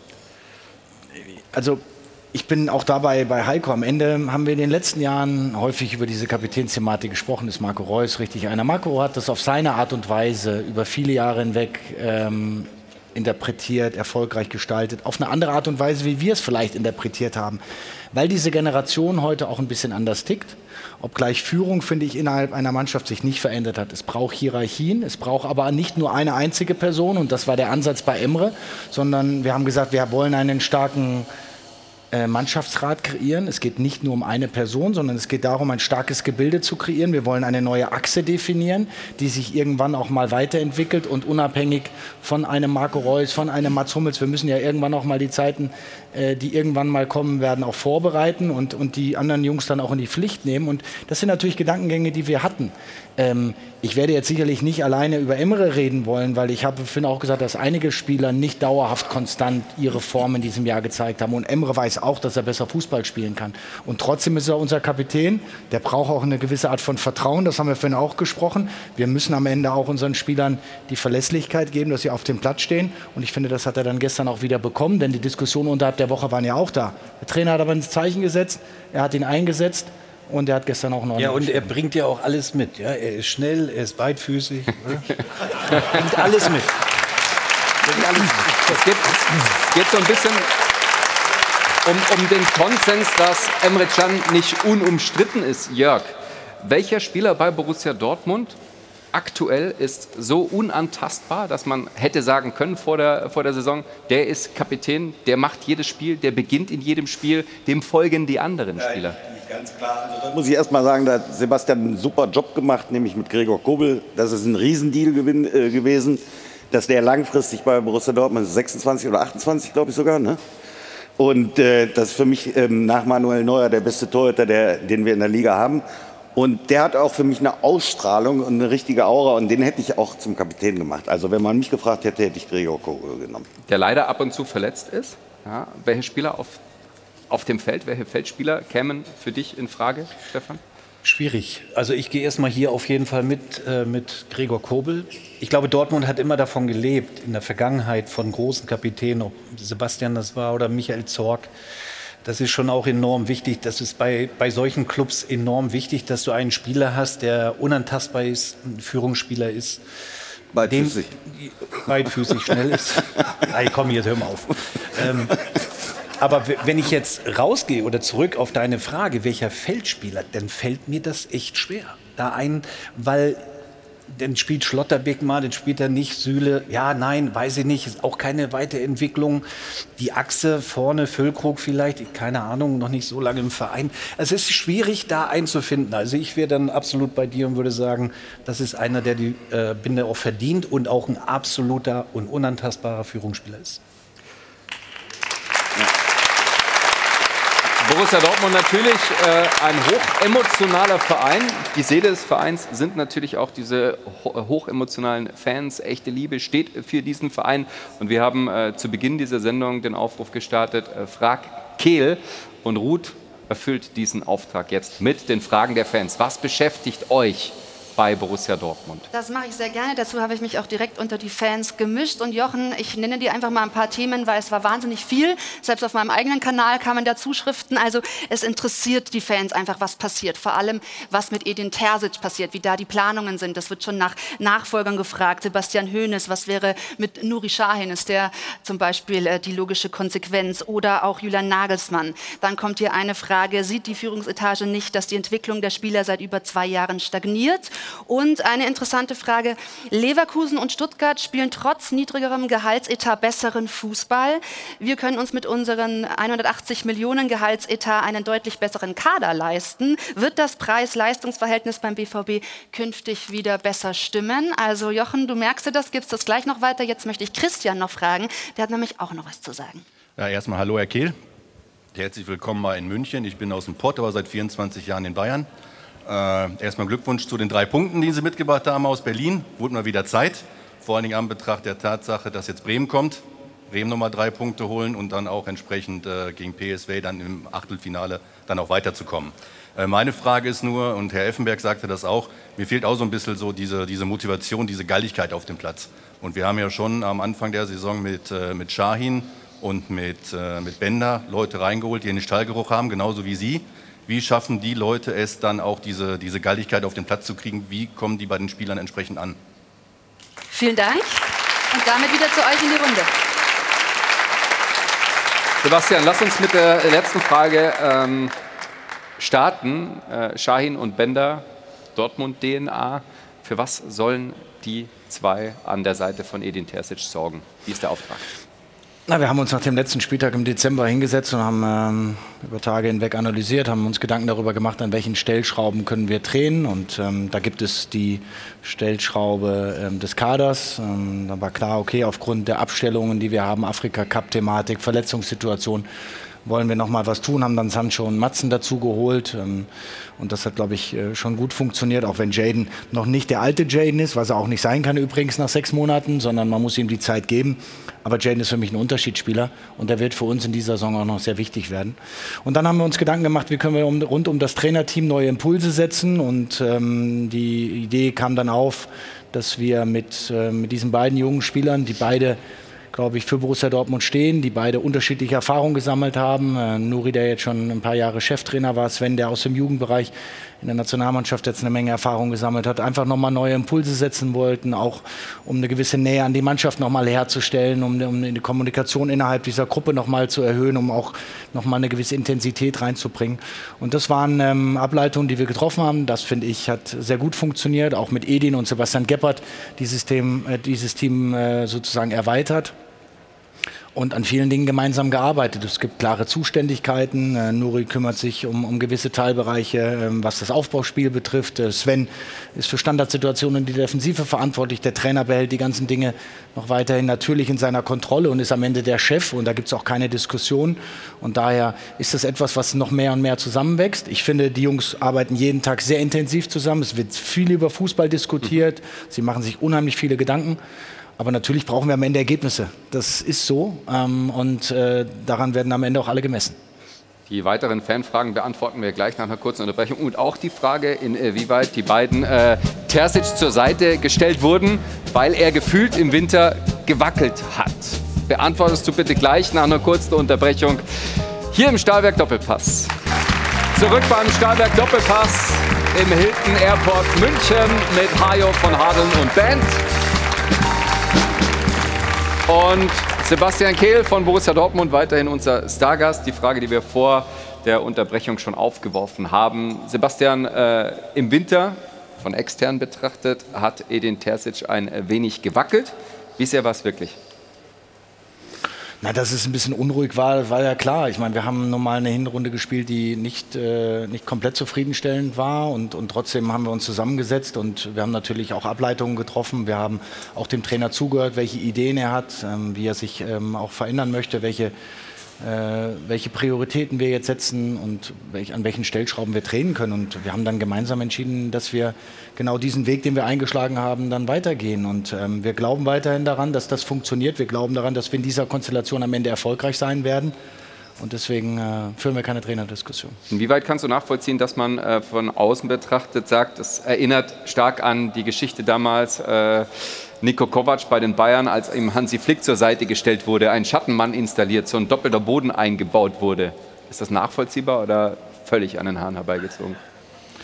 Naja, ich kann ja nicht verhindern, dass Vergleiche gezogen werden. Womöglich gibt es viele Vergleiche aus den letzten äh, 100 Jahren Bundesliga gefühlt. Ähm, daher, ähm, nein, es ist keine Intention gewesen, jetzt in irgendeiner Form Dinge vorzubereiten. Natürlich versucht man sich bestmöglichst aufzustellen auf allen Positionen und auch verschiedene Planspiele, wie man es im Kader auch macht, Planspiele durchzuspielen. Was passiert, wenn sich einer verletzt? Aber in der Konstellation werden wir komplett überzeugt. Und unser Cheftrainer ist Edin Terzic, der gibt die Richtung vor und alle anderen helfen ihm dabei, äh, diese Entwicklung der Mannschaft voranzubringen. Wir haben auch vorhin äh, eine Zuschauerfrage gehabt nach der äh, Art und Weise, wie Borussia Dortmund äh, Fußball spielt, wie schön es werden wird in Zukunft gemessen an dem Budget, das Dortmund ausgibt. Das 1 zu 0 gestern bei Union Berlin von Karim Adeyemi war ein schönes Tor. Heiko, mit der Bitte an dich aus Trainersicht zu analysieren. Ja, super, so wie Robben nach innen gezogen, den Raum genutzt und mit dem linken abgeschlossen, unhaltbar. Karim Adeyemi, starker linker Fuß, unglaublicher Top-Speed. Wo steht der, Sebastian, in seiner Entwicklung? Was ist noch drin? Ja, da ist noch eine Menge drin. Ich meine, äh, Karim war jetzt eine, eine Zeit lang leider verletzt mit einer Syndesmoseverletzung ähm, raus und ähm, jetzt auch das erste Mal wieder von Anfang an dabei gewesen. Er hat ein bisschen gebraucht, um ins Spiel reinzukommen. Aber mit solchen Aktionen zeigt er dann auch immer wieder seine Qualität. Und der Trainer hat ihn auch bewusst dann mal auf die rechte Seite gestellt, damit er natürlich mit seinem linken Fuß auch aller äh, Robben mal nach innen zieht, um, um, dann auch einen Abschluss zu finden. Das hat er, finde ich, sehr, sehr gut gemacht. Ähm, aber Karim kann sich steigern, Karim muss sich steigern. Er ist jetzt anderthalb Jahre bei Borussia Dortmund. Wir sehen großes Potenzial in ihm und auch in seiner persönlichen Entwicklung wird er weiterkommen müssen. Aber das sind genau diese Spieler, die wir dann kaufen müssen, weil wir Potenzial noch sehen und die sich dann auf diesem Weg entwickeln müssen. Und das ist der Auftrag von allen Beteiligten war ähm, Nationalspieler. Bei der WM 2022 war er mit dabei. Äh, ist das einer für die EM insgesamt? Kannst du gerne einen Abriss äh, geben, welche Dortmund-Spieler das Zeug haben, bei der Euro im Kader von Julian Nagelsmann zu stehen. Ich, äh, wir haben Hummels, wir haben äh, Süle, wir haben Schlotterbeck, Emre Can, äh, Julian Brandt, äh, Adeyemi, Mukoko war bei der WM ebenfalls dabei. Niklas Füllkrug. Ja, wir haben, wir haben schon ein paar Felix-Matcher. Also, wir haben ja mal eine Länderspielaufstellung gehabt, da waren sehr, sehr viele Dortmund-Spieler wieder dabei. Ich glaube, dass die Jungs alle die Möglichkeit haben, weil für mich die Nationalmannschaft im Moment jetzt auch nicht diesen absolut stabilen Eindruck macht. Und ich glaube, dass jeder in den nächsten Wochen die Möglichkeit hat, sich durch gute Leistungen in den Wettbewerben in der Bundesliga, aber auch in der Champions League dafür auch noch in den Vordergrund zu spielen. Und ich glaube daran, dass einige Jungs im Sommer dabei sein werden, aber dafür müssen natürlich die Leistungen stimmen. Wen würde äh, Nationaltrainer Effenberg mitnehmen von Borussia Dortmund? Also sie müssen ja konstant gute Leistung bringen, die Jungs. Also dann haben sie die Qualität, dann haben sie das Potenzial, sie haben es schon bewiesen. Ähm, wir werden mit Sicherheit den einen oder anderen dann im Kader sehen. Das 2 zu 0 gestern, 90. Äh, Minute, durch einen Abwehrspieler. Marzen wurde gecheckt auf Foul, war kein Foul. Jan, Gemeinschaftlich von Borussia Dortmund auf jeden Fall eine sehr gute Entscheidung, würde ich sagen, den zu holen im Winter. Ähm, man hat es gesehen, der hilft sofort. Benzebaini war ja beim Afrika Cup und deswegen musste da hinten was passieren. Und er ist jemand, das sehen wir häufig immer wieder, der spürt, wann er auch draufgehen kann. Es wurde ein bisschen gecheckt, aber ich finde es wunderbar, dass das laufen gelassen wurde im Sinne des Fußballs, nicht für Borussia Dortmund, weil das gegen Juranovic, glaube ich, kein, kein Foul war. Und ja, das ist jemand, der die Energie mitbringt. Also mhm. wir hatten die, die Diskussion jetzt rund um Emre Can sehr lange, den man natürlich kritisch sehen kann aufgrund der Leistung. Aber wenn es auch darum geht, so in so eine Leaderfunktion zu kommen, finde ich, ist Can auch jemand, der, der immer 100 Prozent gibt und natürlich nicht alles richtig macht. Aber Ian Matzen, was der Borussia Dortmund an Energie gibt, und ich habe jetzt drei, vier Fehler von ihm in den letzten Wochen auch vor Augen, aber der ist halt immer wieder da, um sie sofort wieder auszubügeln und, und zu helfen. Also toller Transfer, super Leihgeschäft jetzt fürs erste, den von Chelsea geholt zu haben. Das Geschäft können wir beurteilen. Äh, Laie bei Marzen, gleichermaßen wie bei Jaden Sancho. Was muss passieren, dass Borussia Dortmund sagt, die wollen wir zum Bleiben überreden und was muss dann äh, mit den anderen Vereinen abgeklärt werden? Ich glaube, dass beide Spieler jetzt, äh, Jaden ja vor allem sowieso schon seit geraumer Zeit weiß, was Borussia Dortmund für ihn bedeutet ähm, und ihn das gerade kennenlernt und äh, sich sehr wohlfühlt im Konstrukt der Mannschaft. Jetzt vor allem auch Spielzeit bekommt, denn er hat bei Chelsea eigentlich nicht gespielt. Im letzten Jahr war er noch ausgeliehen, aber auf dem Niveau will er sich zeigen und deswegen ist er ähm, bei uns sehr, sehr gut, sehr schnell auch angekommen mit mhm. seiner Art und Weise Fußball zu spielen, aber auch als Typ. Und was brauchst? Am Ende wird es Geld brauchen. Eine Menge Geld, um Wie beide viel? Spieler zu behalten. Äh, Mehr als ihr habt? Oder ist es drin? Definitiv mehr, als wir im Moment haben. Das ist klar, weil beide Spieler auf einem äh, großen Niveau kommen. Ich meine, wir haben damals für Jaden äh, über 80 Millionen bekommen. Manchester United wird natürlich auch ein Interesse daran haben, den im Sommer entweder wieder zurückzunehmen oder gewinnbringend, zumindest in einer Range auch zu verkaufen, die, ähm, die für sie Sinn macht. Ob das dann für Unsinn macht, das wird das nächste Thema sein. Und äh, bei Ihnen, Matzen, der ist bei Chelsea unter Vertrag. Die haben jetzt auch weder wirtschaftliche Probleme, noch haben sie ein Problem, den Spieler womöglich in England unterzubringen. Also sprich, ähm, wir werden uns natürlich bemühen, wir werden äh, vor allem auch die Entwicklung abwarten müssen, weil für uns ist das Fortkommen in der Champions League und auch in der Planbarkeit für den Sommer hinweg natürlich auch ganz, ganz wichtig, denn nur dann können wir auch mit wirklichen wirtschaftlichen äh, Planstellen arbeiten. Ja, also Platz 4, äh, wichtige Voraussetzung, um auch budgetär planen zu können. Zwei, die aktuell ins Budget fallen, mit zwei Führungsspielern wie Mats Hummels und Marco Reus. Jörg, wie glaubst du, ist der sinnvolle Weg, der, den der BVB mit diesen Spielern äh, künftig einschlagen sollte? Also ich glaube, Mats Hummels ist über jegliche Zweifel erhaben. Also der hat eine riesen Vorrunde gespielt, finde ich. Der war für mich die Konstante bei Borussia Dortmund in der Innenverteidigung. Umso verwunderter war ich, dass er jetzt äh, ein paar Mal draußen war. Aber Süle und Stotterbeck scheinen es so gut gemacht zu haben, dass er eben im Moment auf der Bank sitzt. Und äh, eins ist auch klar, wenn Mats die EM spielt, dann kann man ihn eigentlich gar nicht mehr ähm, nicht halten. Also da muss man sagen, hängt noch mal ein Jahr dran aus Dortmunder Sicht. Und ich finde, er tut dem Dortmundern auch extrem gut von seiner Art her. Und bei Marco Reus, da weiß ich nicht, wie ähm, Sebastian darüber denkt, aber man sieht schon, das ist eben eine andere Position. Schneller wird er auch nicht mehr. Und äh, ob der Junge nicht gut beraten ist, dann selber nochmal zu sagen, jetzt gehe ich nochmal nach Amerika, weil die Spielzeiten, die er jetzt hat, die wird er in der nächsten Saison aus meiner Sicht nicht mehr bekommen. Inwieweit kann man da bei Mats Hummels die äh, Gehaltsvorstellung und eine Verlängerung übereinbringen? Ich würde gerne das beide, äh, beide Personalien beantworten. Mhm. Wir haben im letzten Jahr ähm, uns dann auch ab einem gewissen Zeitpunkt zusammengesetzt, haben mit beiden dann auch vereinbart, dass wir ein Jahr weitermachen. Das war bei Mats sogar noch ein bisschen später, weil wir natürlich ähm, auch mit den Spielern offen äh, in, ins Gespräch gehen, weil wir auch wissen, dass beide Spieler für Borussia Dortmund einen sehr, sehr großen Stellenwert haben als Gesicht in den letzten Jahrzehnten auch sehr, sehr viel geleistet haben. Und da geht man schon sehr, sehr respektvoll und vernünftig mit den Spielern um. Und das ist mir persönlich auch ganz wichtig. Und ich finde, Marco zum Beispiel ist in den letzten Wochen sehr, sehr häufig wieder kritisiert worden, auch um den Dezember herum. Und das war nicht gerechtfertigt. Äh, Marco gibt Gas. Äh, Marco steht für Borussia Dortmund. Und am Ende ähm, ist er ein, ein wichtiger Teil in dieser Mannschaft. Ähm, und genauso ist das für Mats. Wir werden uns trotzdem zusammensetzen müssen, mhm. aber einem gewissen Zeitpunkt eine Entscheidung treffen müssen, weil das hat natürlich auch Auswirkungen. Ähm, aber diese Entscheidung ist noch nicht getroffen und die Gespräche sind bis dato noch nicht geführt. Jetzt haben wir uns erstmal auf das zu konzentrieren, was vor uns liegt und das sind wichtige Spiele. Heiko, ist die Zeit von äh, Marco Reus bei Borussia Dortmund vorbei? Neigt sie sich dem Ende zu oder ist noch mal ein gutes Jahr im Tank? Ich habe da vorher schon mal was äh, dazu gesagt. Man hat ihn mit ihm noch mal verlängert und er hat seinen sportlichen Wert auch bewiesen, als er reingekommen ist. Irgendwann wird man den Punkt treffen müssen, dass man sagt, okay, wir schaffen neue Kapazitäten für neue Spieler, dass andere Spieler sich weiterentwickeln äh, können. Aber da denke ich mal, äh, weiß Sebastian genau Bescheid, wann da der richtige Zeitpunkt sein wird. Wenn man alte, gestandene Spieler hat, Führungsspieler oder die über Jahre dabei war, ist es immer schwierig, sich dann irgendwann dann zu trennen. Das muss offen und, und, und fair ablaufen. Aber es bietet ja auch Chancen, dass andere in diese Rolle reinwachsen können und eine andere Art von Führung dann auch mitleben. Stefan, wie kann man sich äh, diese Führungsspieler wie Hummels und Reus, die nicht mehr immer erste Wahl sind, als Trainer, als Verein, äh, zunutze machen? Um sie als Teil der Mannschaft für den Erfolg einzusetzen? Auf der einen Seite ist es ja wirklich eine Möglichkeit, eine neue Hierarchie auch zu schaffen. Ähm, junge Spieler in die Verantwortung mit reinzunehmen oder noch mehr mit in die Verantwortung reinzunehmen.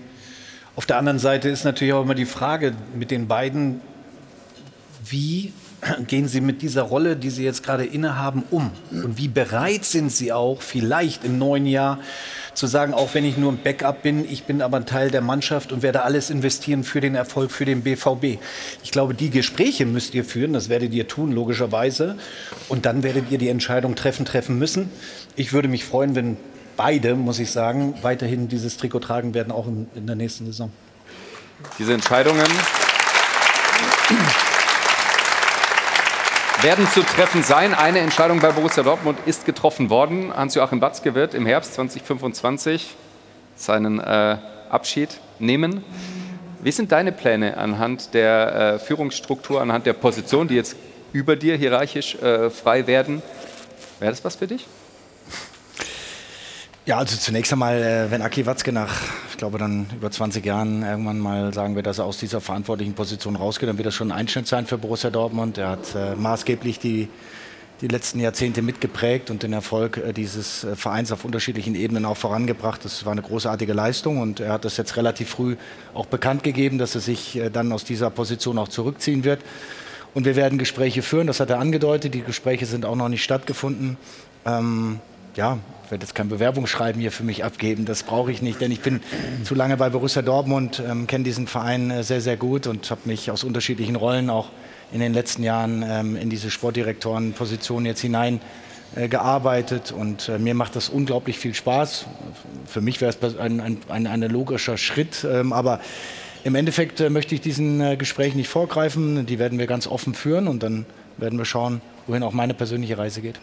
Sebastian sagt, es wäre ein logischer Schritt. Jörg, wie wird die Macht von Hans-Joachim Watzke aufgeteilt werden, sinnvollerweise? Also ich glaube, dass Sebastian auf jeden Fall in die Geschäftsführung aufsteigen wird. Also da bin ich mir zu 100 Prozent sicher, dass dieser Schritt gemacht wird, weil er eben auch der Repräsentant des Vereins, das Gesicht jetzt seit, äh, ja, seit über 20 Jahren. Deshalb ist das für mich die logische Schlussfolgerung. Dann hat man eben Carsten Kramer, auch in der Geschäftsführung, der dann eben auch äh, ein Gesicht sein wird und, und, der Sprecher sozusagen. Ja, und dann bin ich mal selber gespannt. Dann wird man sich noch so eine Art technischen Direktor oder irgendeinen ähm, holen werden, auch wenn Sebastian das wahrscheinlich anders sieht. Und ähm, dann mal gucken. Also da kann ich mir äh, vorstellen, dass das eben einer kann Aki Watzke alleine garantiert nicht ersetzen, sondern dass das auf mehrere Schultern dann verteilt wird. Borussia Dortmund hat einen weiteren Schritt getan, hat äh, in New York in den USA eine äh, Filiale, eine Geschäftsstelle äh, eröffnet. Wir sehen die Bilder, Patrick Ovomoyela, Roman Weidenfeller war auch dabei als Markenbotschafter. Es ist äh, die dritte internationale Zweigstelle, zwei gibt es schon in Asien. Sebastian, was erhofft man sich von diesem Schritt? Was verspricht man sich als Zukunftsvision?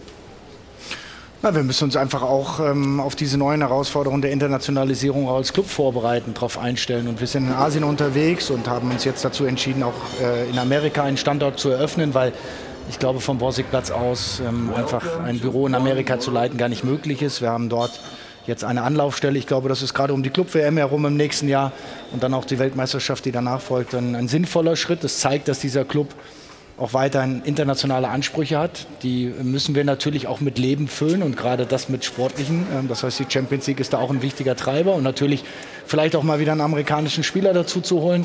Aber äh, ich glaube, das ist ein logischer Schritt in unserer Entwicklung, zeigt, dass wir neue Märkte generieren wollen und dass wir auch einen Auftrag im Sinne der Bundesliga wahrnehmen. Und ähm, ich glaube, das äh, waren tolle Bilder, es waren tolle Tage, es ging hoch her.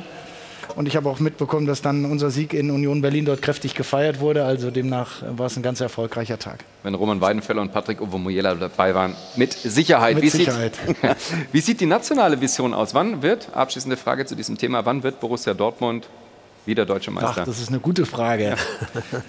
Wir haben doch heute alles besprochen. Ist doch klar, wie die Frage am Ende beantwortet wird. Ähm, wenn es so einfach wäre, ähm, dann äh, hätte ich das Konzept jetzt schon im, im, im, in der Schublade. Aber ich glaube, es ist ein tägliches Arbeiten an ganz vielen Stellschrauben, ein, ein, ein tägliches Weiterentwickeln der Strukturen, äh, nicht nur der Spieler, auch des, des Drumherum und, und der Ansprüche auch immer wieder gerecht zu werden. Ich glaube, man braucht Menschen, die hungrig sind, ähm, die auch mutig sind, ähm, auch Entscheidungen wieder zu treffen, dass wir uns auch nicht in der Vergangenheit in Romantik schwelgen, sondern dass wir die Herausforderungen annehmen, dass wir vielleicht auch neue Schritte gehen mit diesem Club was, was auch äh, Kaderplanung und Transferwesen angeht. Also ich habe ein paar Ideen. Ähm, wir werden mal sehen, welche wir davon kurzfristig, mittelfristig umsetzen können. Aber wir können definitiv nicht stehen bleiben und wir können uns auch nicht nur zurücklehnen und sagen, das, was in der Vergangenheit war, reicht aus, sondern dafür sind viele Clubs einfach auch sehr innovativ unterwegs und das muss unser Anspruch sein. Und natürlich zu hoffen, dass der FC Bayern auf nationaler Ebene mal ein wenig äh, ausrutscht und dass nicht Bayer Leverkusen die Mannschaft ist, die dann dort ist und abschöpft. Danke für deine Einschätzungen zu Borussia Dortmund. Wir sind noch nicht am Ende. Äh, wir haben äh, das Thema FC Bayern München und das Trainercasting dort jetzt vor der Brust. Wir haben es zu Beginn dieser Sendung gesagt. Denn als die Bayern am 21.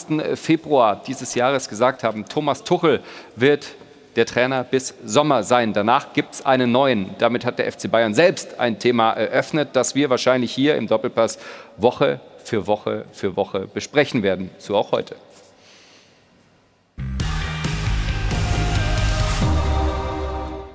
Es gibt zwei brennende Fragen. Gewinnt Kane doch noch einen Titel? Und wer wird Nachfolger von Thomas Tuchel?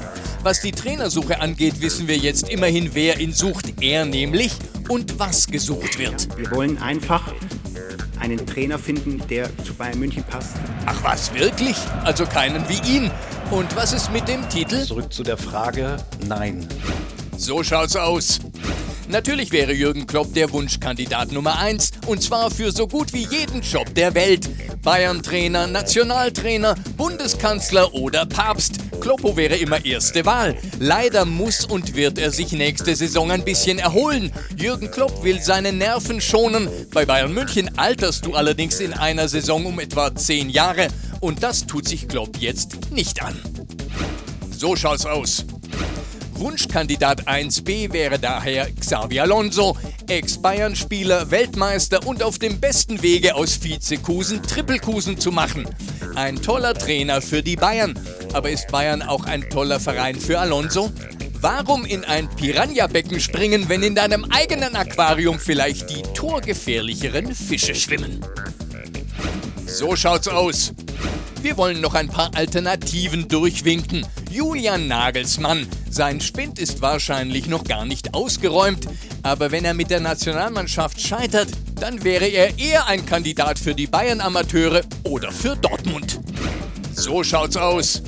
Aus dem gleichen Grund schafft es wohl auch Hansi Flick nicht mehr zurück auf die Bayernbank. Keiner hat zwar dort so viele Titel in so kurzer Zeit gesammelt, aber keiner hat es sich auch in so kurzer Zeit so schnell mit Uli Hoeneß verscherzt. So schaut's aus. Yogi Löw hat klar erklärt, sag mal, ich stehe nicht zur Verfügung. Das ist vor allem deshalb sehr interessant, weil er gar nicht gefragt wurde. Und bei Christian Streich stellt sich immer wieder die Frage, würde der Breisgau-Vulkan außerhalb von Freiburg funktionieren? Eher nein. So schaut's aus. Sebastian Hoeneß hätte zwar einen familiären Vorteil, aber leider weder eine überzeugende Spielerkarriere noch einen Titel vorzuweisen. Damit ist er noch nicht hundertprozentig bereit.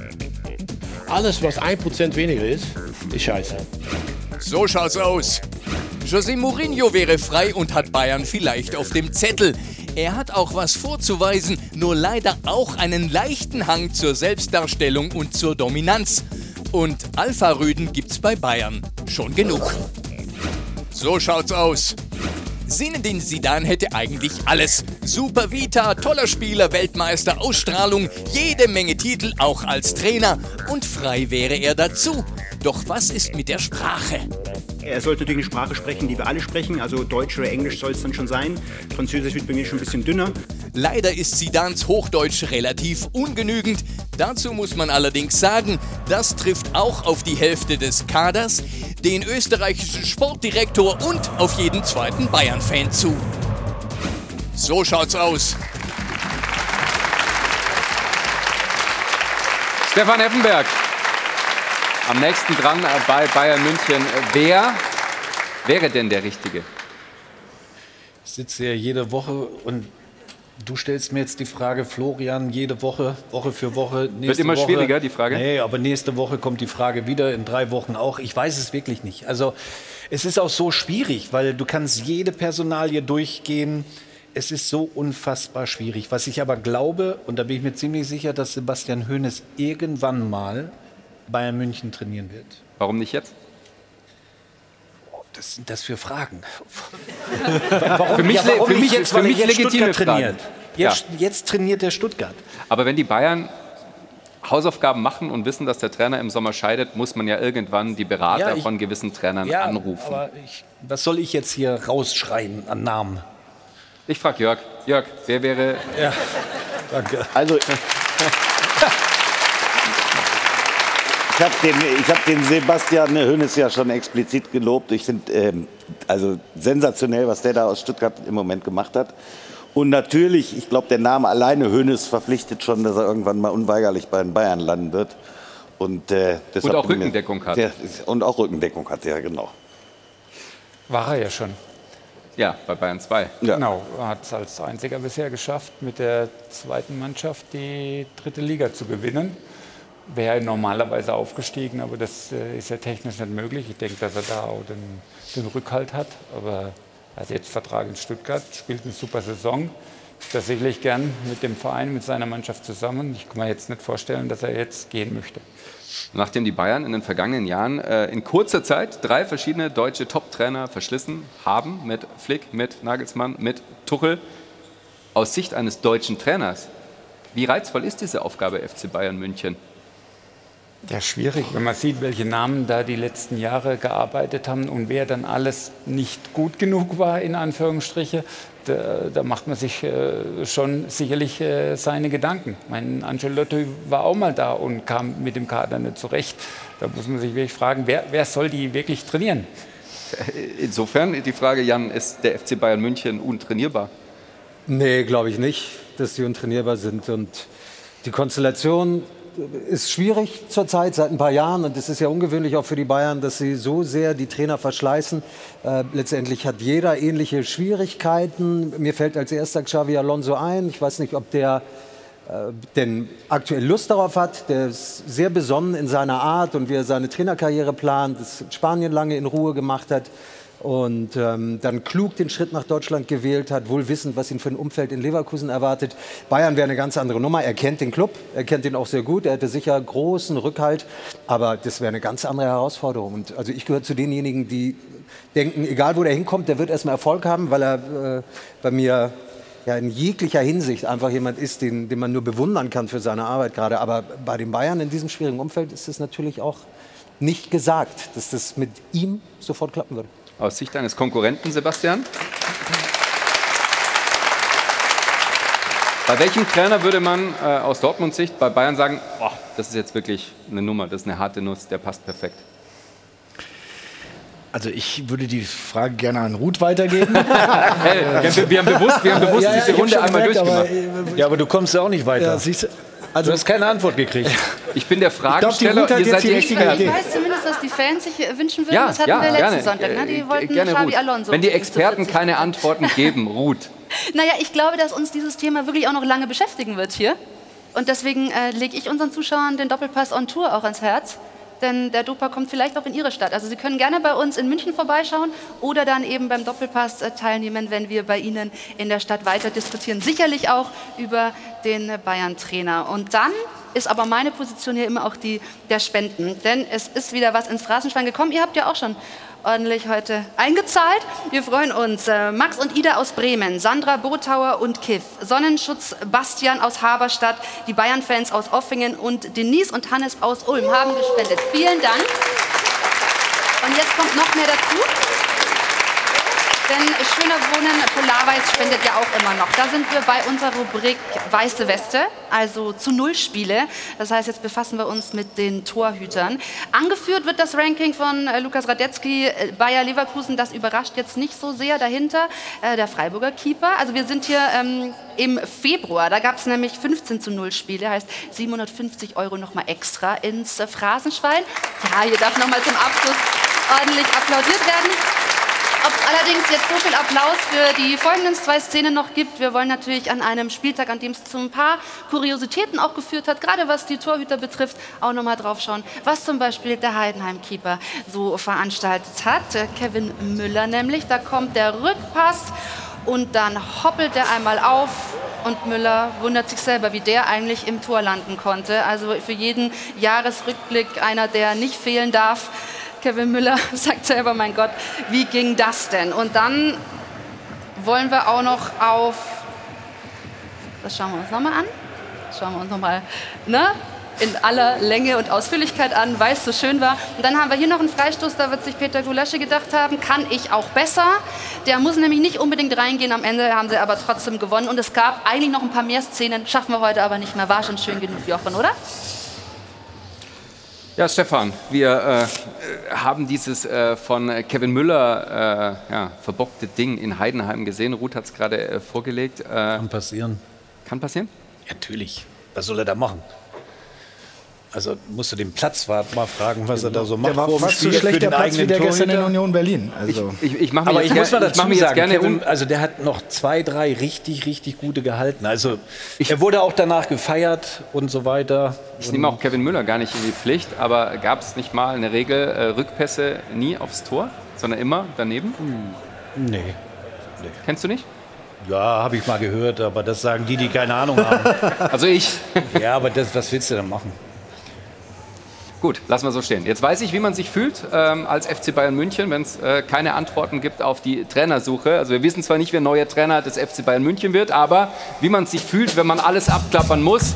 Wer passt, wer kommt, wann kommt wer und wie geht es in Zukunft weiter. Bei uns geht es in Zukunft weiter mit dem Doppelpass kommende Woche. Florian König begrüßt dann Alexander Werle von äh, Stuttgart, der Vorstandsvorsitzende. Wir freuen uns, dass er da ist und Tobias Werle heißt er. Und äh, jetzt geht's weiter mit Alexander Werle heißt er, ja, habe ich gesagt. Ja, wurde ich nochmal korrigiert. Ähm, und jetzt geht's weiter mit Bundesliga pur. Ich bedanke mich für euren Besuch. Danke, danke, danke. Sebastian Kehl.